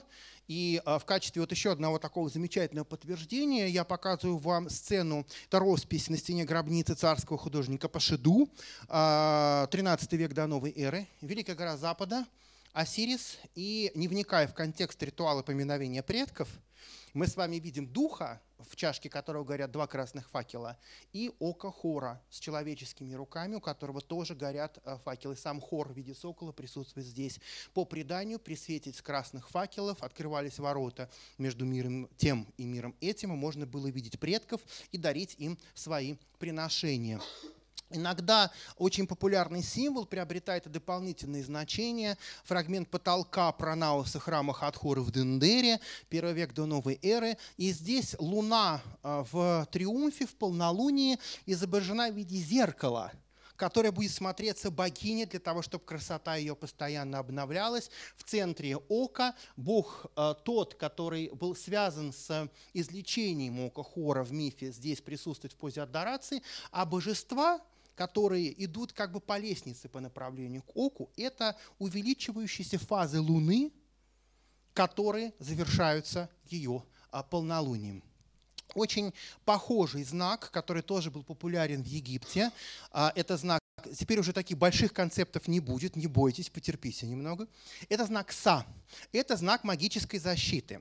Вот это подлинный знак СА 21 века до новой эры и собрание музея Метрополитен. Он выполнен из электрума и отделан золотом. А в форме такого знака делали даже спасательные круги для древних египтян на рубеже 25 и 24 века до новой эры. На рельефе из гробницы великого визира Чи из Сакары вы видите лодку, переправляется стадо, тут опасные крокодилы в Ниле. И вот э, тот рыбак и пастух, э, который обрамлен красным кругом, на нем э, сплетенный из полого тростника, вот такой условный спасательный круг, он действительно за счет полости тростника держал на воде в виде такого оберега. Вообще все древнеегипетские амулеты, они делятся на три категории. Са – это э, амулеты, это предметы магической защиты. Мекес – это те предметы, которые, например, это футляр с написанным текстом, то есть это заклинательные вещи, это такой как талисман, да, оберег. А, и уджа – это то, что связано со здоровьем и с процветанием. То есть вот эти три э, градации, они в египетских текстах есть.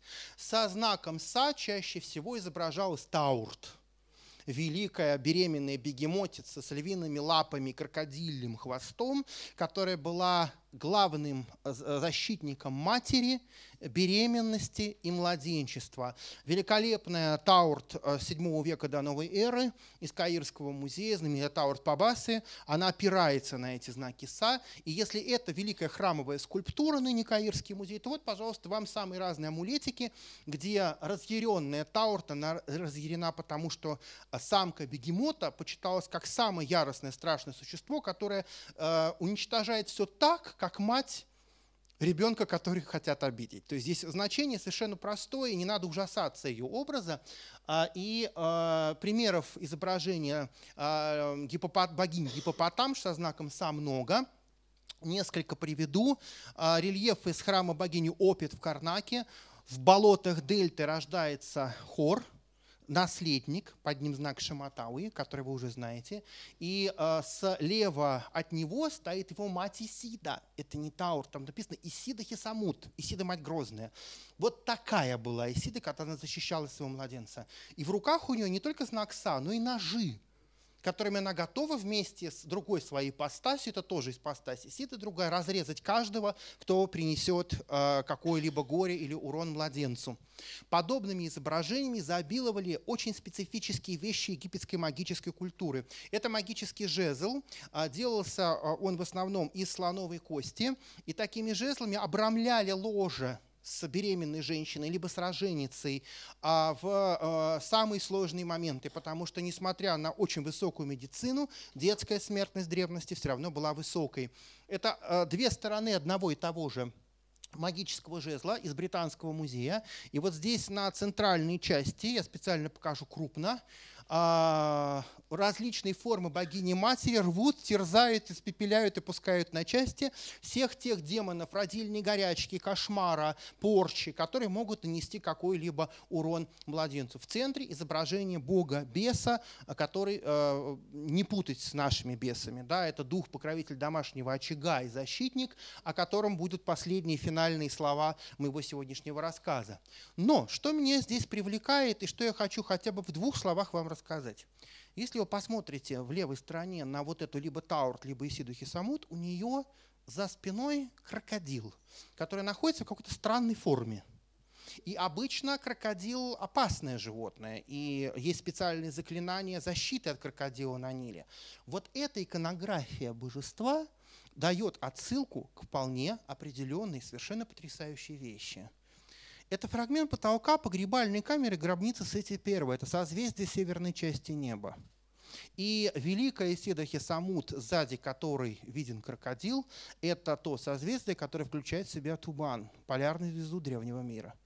Это великая мать неба в квинтэссенции – которая защищает своего сына Осириса, а также каждого младенца, которого рождает мать. Вот это совершенно поразительная параллель между миром небесным и миром земным. Есть даже специальные тексты. Это знаменитый э, магический папирус 13 века до новой эры из Лувра, который содержит заклинания, как делать такие амулеты. Показываю предельно совершенно редкий кадр, его мало кто знает.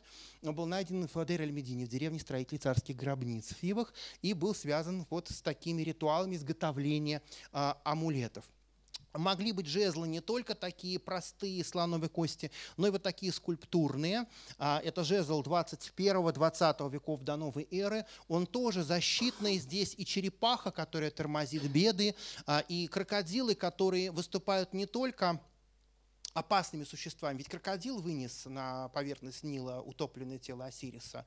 Как и все другие символы, а, крокодил тоже амбивалентен, то есть имеет двойную природу.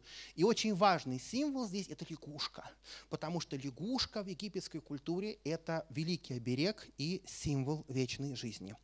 По поводу того, что самые различные опасные животные могли быть оберегами, покажу еще один очень хороший пример из Лувра. 14 век до новой эры. Золотое кольцо фараона Харамхеба. Это царское кольцо. И центральный вот этот блок четырехгранный, он вращается. С одной стороны трон на имя Харамхеба, а тут крокодил, лев, над которым э, написано Небхепеш, владыка действенной десницы, то есть такой действенная очень сила, и скорпион, который защищает от чар и дает дыхание вечной жизни. То есть вот такое вращающееся кольцо оберег царского пальца очень редко, когда такие вещи сохраняются, поэтому здесь тоже амбивалентность этих а, образов э, показана достаточно хорошо. Чуть-чуть о лягушке. Четвертое тысячелетие до новой эры сосуд для воды в виде лягушки из британского музея, из Брекчи он выполнен. А лягушка была символом богини Хикет, покровительницы родов, покровительницы тайных истоков жизни. Когда падает Нил и поднимается черная илистая земля, там первыми появляются лягушки – и змеи. Именно поэтому с образами лягушек и змеев ассоциировались всякие потаенные, хтонические божества, в которые знают исконный источник жизни. На рельефах в храме Исиды Филе богиня Хикет с головой лягушки вкладывает жизнь в фигуру божественного младенца, которого гончар Хнум с головой овна создает из глины на гончарном круге амулетов с лягушкой было море. Начиная вот от этого прекрасного амулета из Лувра, выполненного из а, сердолика, а, завершая очень редким предметом вновь из Марселя. А, это изображение жертвенного стола а, из бронзы. Здесь сидят бабуины времени. В центре фигура донатора, то есть того человека, кто заказывает эту вещь. Перед ним изображены хлеба и сосуды с водой, которые истекают с этого жертвенника на землю, но на том устье, где находится исток воды, сидит лягушка. Знак того, что эти жертвоприношения будут совершаться вечно, и что эти жертвоприношения дадут ему вечную жизнь. Два коротких примера о том, что совершенно неожиданное существо может быть в египетской культуре частью оберега гриф. Причем э, наверху просто гриф, а посмотрите, какая лазуритовая самка грифа с лицом – Совершенно неожиданно. Гриф – это символ богини-матери, а символ богини Мут. В Королевском музее древности в Лейдене хранится вот этот удивительный памятник. Посмотрите, какой гневный гриф и как она защищает своего ребенка, египетского царя. В, египетском, в египетской культуре была очень а, интересная концепция – который полностью ассоциировал грифа с матерью. Вот как неожиданно гриф и мать. Казалось бы, такая гневная птица и страшная птица, поедающая падаль. Да? И вдруг вот самый такой теплый образ матери. Дело в том, что гриф, он идет к мертвому телу, ест мертвую плоть, и из мертвой плоти рождает живое яйцо из мертвого, самого априори мертвого, что может быть, она рождает самое живое, что может быть. Это принцип материнства, который в своей подаче жизни может преодолеть абсолютно все. Знаменитый текст сказания о двух грифах повествует о вот этой удивительной концепции матери. Поэтому э, гриф как мать может быть амулетом потолок Дендеры. И нас интересует только один фрагмент, лунный диск, из которого дух изгоняет черную свинку – Свинья – ритуально нечистое животное на всем Древнем Ближнем Востоке. Она ассоциируется с разрушением, с хаосом. Это иногда животное сетха. Но перед вами амулет в образе свиньи. Потому что богиня неба Нут почитается как свинья, рождающая миллионы поросят. И свиньи, а все эти поросята – это звезды. Это скоро будущий наш сюжет следующей недели. Но как символ плодовитости Небесная Мать – это свинка. И ритуально нечистое животное прекрасно работает амулетом, очень распространенным в египетской культуре среди тех, кто хотел многочисленное потомство. А, символ змеи появляется очень много. Это и солнечный урей, и а, символы урея, которые появляются на ювелирных украшениях. Вам прекрасно уже понятно, ладья утреннего солнца, пектораль из гробницы Тутанхамона. Это отдельные амулеты, Каир египетский музей, которые связаны с разными ипостасями богинь змей, которые часто приобретают частично антропоморфный образ, но порой совсем удивительные фигурки. Вот эта вещь 13 века до новой эры, верхний левый угол, символ – это одна из четырех змей, которая ставилась по углам спальни. Это змеи, изгоняющие дурные сны. С категориями пространства сна египетская культура амулетов и талисманов связана очень серьезно. Ныне вот этот памятник, один из многих, хранится в Турине в Египетском музее из сердолика выполнена голова змеи, потому что такой амулет даст защиту от змеиных укусов, от скорпионов, а в ином мире это универсальный амулет, работающий и тут, и там. Он позволит умершему бороться со змеями хаоса и сделает его невидимым для ужасного взгляда змея Апопа, который борется со самим солнечным божеством. В образе змеи с человеческим лицом почиталась сама Уредхикау, великая чарами, богиня, которая персонифицировала собой ту силу, которая наполняет короны и амулеты. Из гробницы Тутанхамон это восхитительный памятник, и она здесь изображена в виде матери грудью, кормящий маленького Тутанхамона в Каирском музее, памятник из дерева, из золота, очень редкое изображение на голове у Радхикау убор звезды а, Сириус. А змеи часто появлялись в египетской культуре, я это уже сказал, поэтому буквально просто пару картинок, чтобы ваша, э, ваша панорама была полной. Фрагмент жезла 17 а, века до новой эры, бронзовый жезл, очень длинный, в виде извивающейся кобры. Это магич... жезл магической практики. И то... Э, точно такие же жезлы держит в своих руках бог магии, Хика, в царстве которого мы на самом деле находимся сегодня весь вечер. А, верхний левый угол, фрагмент книги мертвых великой жрицы Несита Небетишеру, такое прекрасное имя. И вот красным сейчас обведена фигура мужчины с двумя вот такими жезлами-змеями в руках. Это он наполняет своей силой в, послед... в процессе осуществлении ритуала все эти магические предметы. В том числе, например, до нашего времени дошли вот такие удивительные изображения. Это дух бесид, женский охранный дух, оберег, найденный в гробнице безымянного колдуна в Фивах. Там были колдовские свитки, вот эти жезлы, и вот такая удивительная фигура этой женщины, которая сжимает а, жезлы. И последний образ, на котором мы сегодня с вами ненадолго остановимся, но без которого картинка была бы неполной, это, конечно, бес. Он очень добрый, он очень смешной. Может быть, этого сразу не скажешь по картинке, на которой изображена его культовая статуя из Азиса Бахарея, которая ныне хранится в Каирском музее, IV век до новой эры. Изначально было представление о массе этих духов, это составное понятие, и в разных своих ипостасях бес то выступает как бес хати, который в неистом танце с тамбурином несется невидимый по дому, убивает с глаз порчу всех злых духов, выгоняет змей либо это Аха, который не просто бес, а бес Аха, бес боец. Он вооружен щитом, мечом, он режет порчу, режет с глаз, режет плохие помыслы, которые пришли в дом. Это образ очень близкий к русскому понятию дымового, но более могущественный, потому что он связан с оракулами, он то божество, которое подслушивает разговоры богов, и доносит их, в том числе и в благих снах, на землю. А помимо культового вот такого образа, который находился вот в этом храме, а, в святилище Бога Беса в Бухарии, его образов очень много. Он и защитник а, тех помещений, святилищ и храмов, где были ритуалы, связанные с тем, как богиня рождает младенца.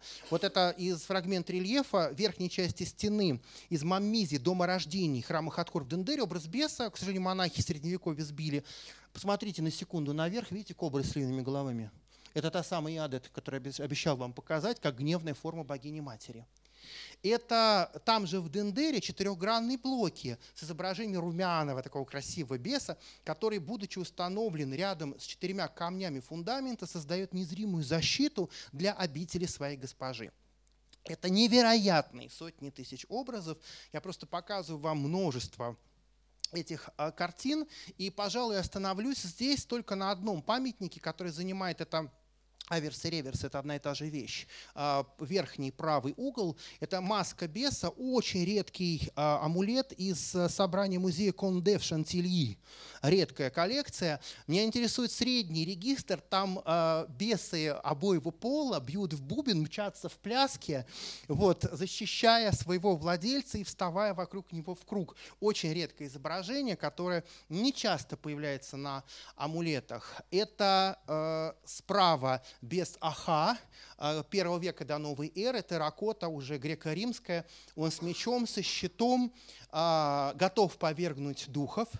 Слева из Марселя детская трещотка – а в дырочках были бубенчики бронзовые, и этой трещоточкой сотрясали над колыбелькой младенца, успокаивая малыша, в то время точно так же сладким звуком, как сам бес своего маленького беса кормит сладким фиником бессмертия финик бессмертия в Древнем Египте. И здесь еще и мартышки всячески ползают вокруг него, пытаясь добить, добыть вот этот сказочный сладкий финик. Поэтому а, история непроста.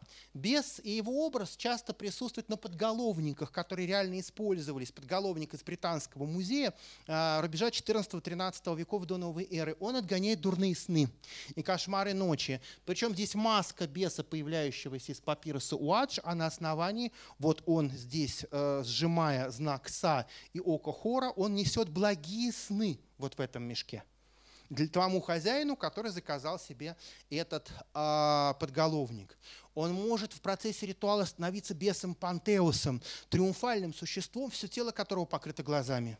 Он переступает границы времени – выходя за пределы Урабороса. И здесь в Ураборосе остаются внутри опасные существа, которые он повергает своими огромными э, гарпунами, которые вонзаются в мир э, хаоса.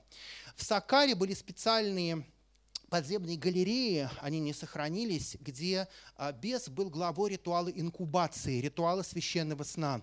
А, в а, этом сне чаще всего просили разрешения от бесплодия, потому что бес связан еще и с эротической магической практикой. Я покажу один пример. Вот таких примеров довольно много. Я думаю, это искусство это прекрасно можно показывать, потому что он, в, обладая колоссальной эротической силой, он тоже несет жизнь, которая противостоит смерти. Бес присутствует на специальных стелах, которые используются в храмовых ритуалах.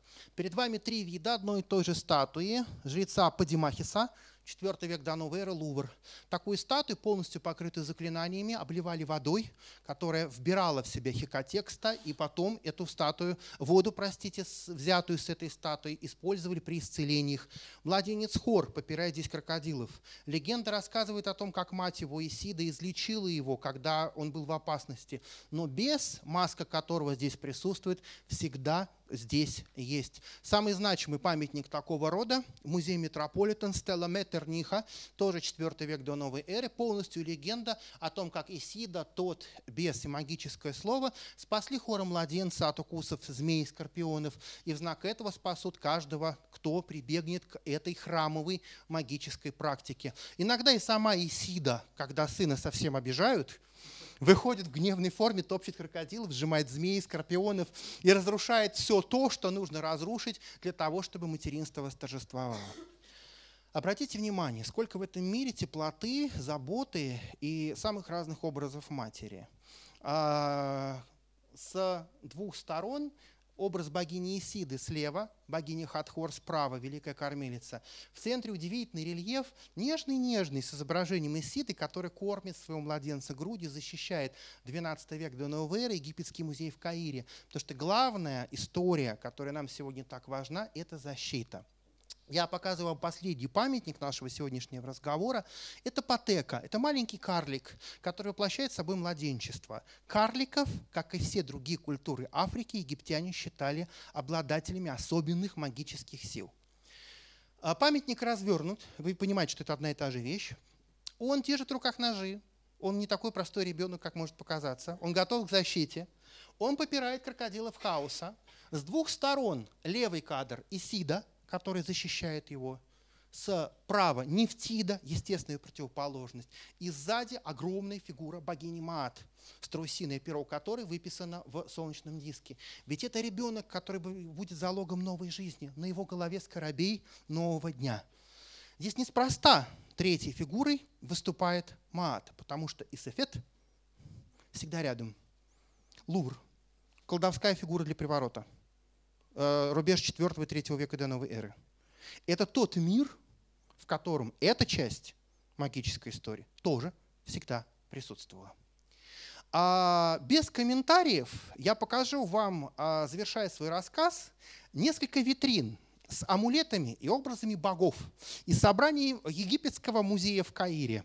Большое спасибо Андрею Плаксину за эту съемку, которая была сделана в прошлом году. Я просто вам показываю витрины для того, чтобы с одной стороны вы поняли, что вы очень хорошо теперь знакомы с этим миром, а с другой стороны, чтобы вы осознали, сколько вы не знаете. Потому что это тот мир, в котором надо э, заниматься типологией всю сознательную жизнь. Просто посмотрите. Каждую фигурку можно разбирать минут 30. Великолепный Сехмит с котяшкой. Я просто вот поду, я не мог не взять эту картинку. Котики должны быть, вы понимаете, да? А, а вообще отдельная витрина с кошками. Причем это еще и реликварии. Там внутри этих бронзовых статуй, э, мумии, фрагменты мумий кошек. И просто завершающий кадр с разными образами богини Исиды. Это ряды, ряды тысячи и тысячи, сотни тысяч памятников совершенно удивительного мира, который на самом деле говорил еще об одной вещи, которую я вам покажу перед тем, как уже подойти к списку литературы. Лувр. Стелла Эртисена, великого художника, который был современником царей 21 века до новой эры. Я знал тайну божественных слов, ведения обряда богослужения. Я устраивал всякие обряды так, что ничто не ускользало от меня. Ничто из них не было скрыто от меня. Я великий тайными, и вижу я солнце в образе его. А еще был я и художником, хваливым за искусство свое. Что посмотреть? А, не потому, что мои работы, вот две книги, а потому что мало кто этим занимался. По магическим практикам большие фрагменты в книгах есть. Египет, вселенная фараонов из толпы небес. Энциклопедия Древний Египет, большой объем по амулетам. Великолепная книга Ядвиги Липинской и Марка Марциника, польские египтологи, мифология Древнего Египта. И бесконечная на самом деле, начало списка литературы на европейских языках. Очень вам порекомендую, пожалуй, книгу Ричарда Уилкинсона «Читай египетское искусство». А, там разобрано то, как иероглифические памятники а, читаются в произведениях искусства для того, чтобы вы понимали, что этот текст, этот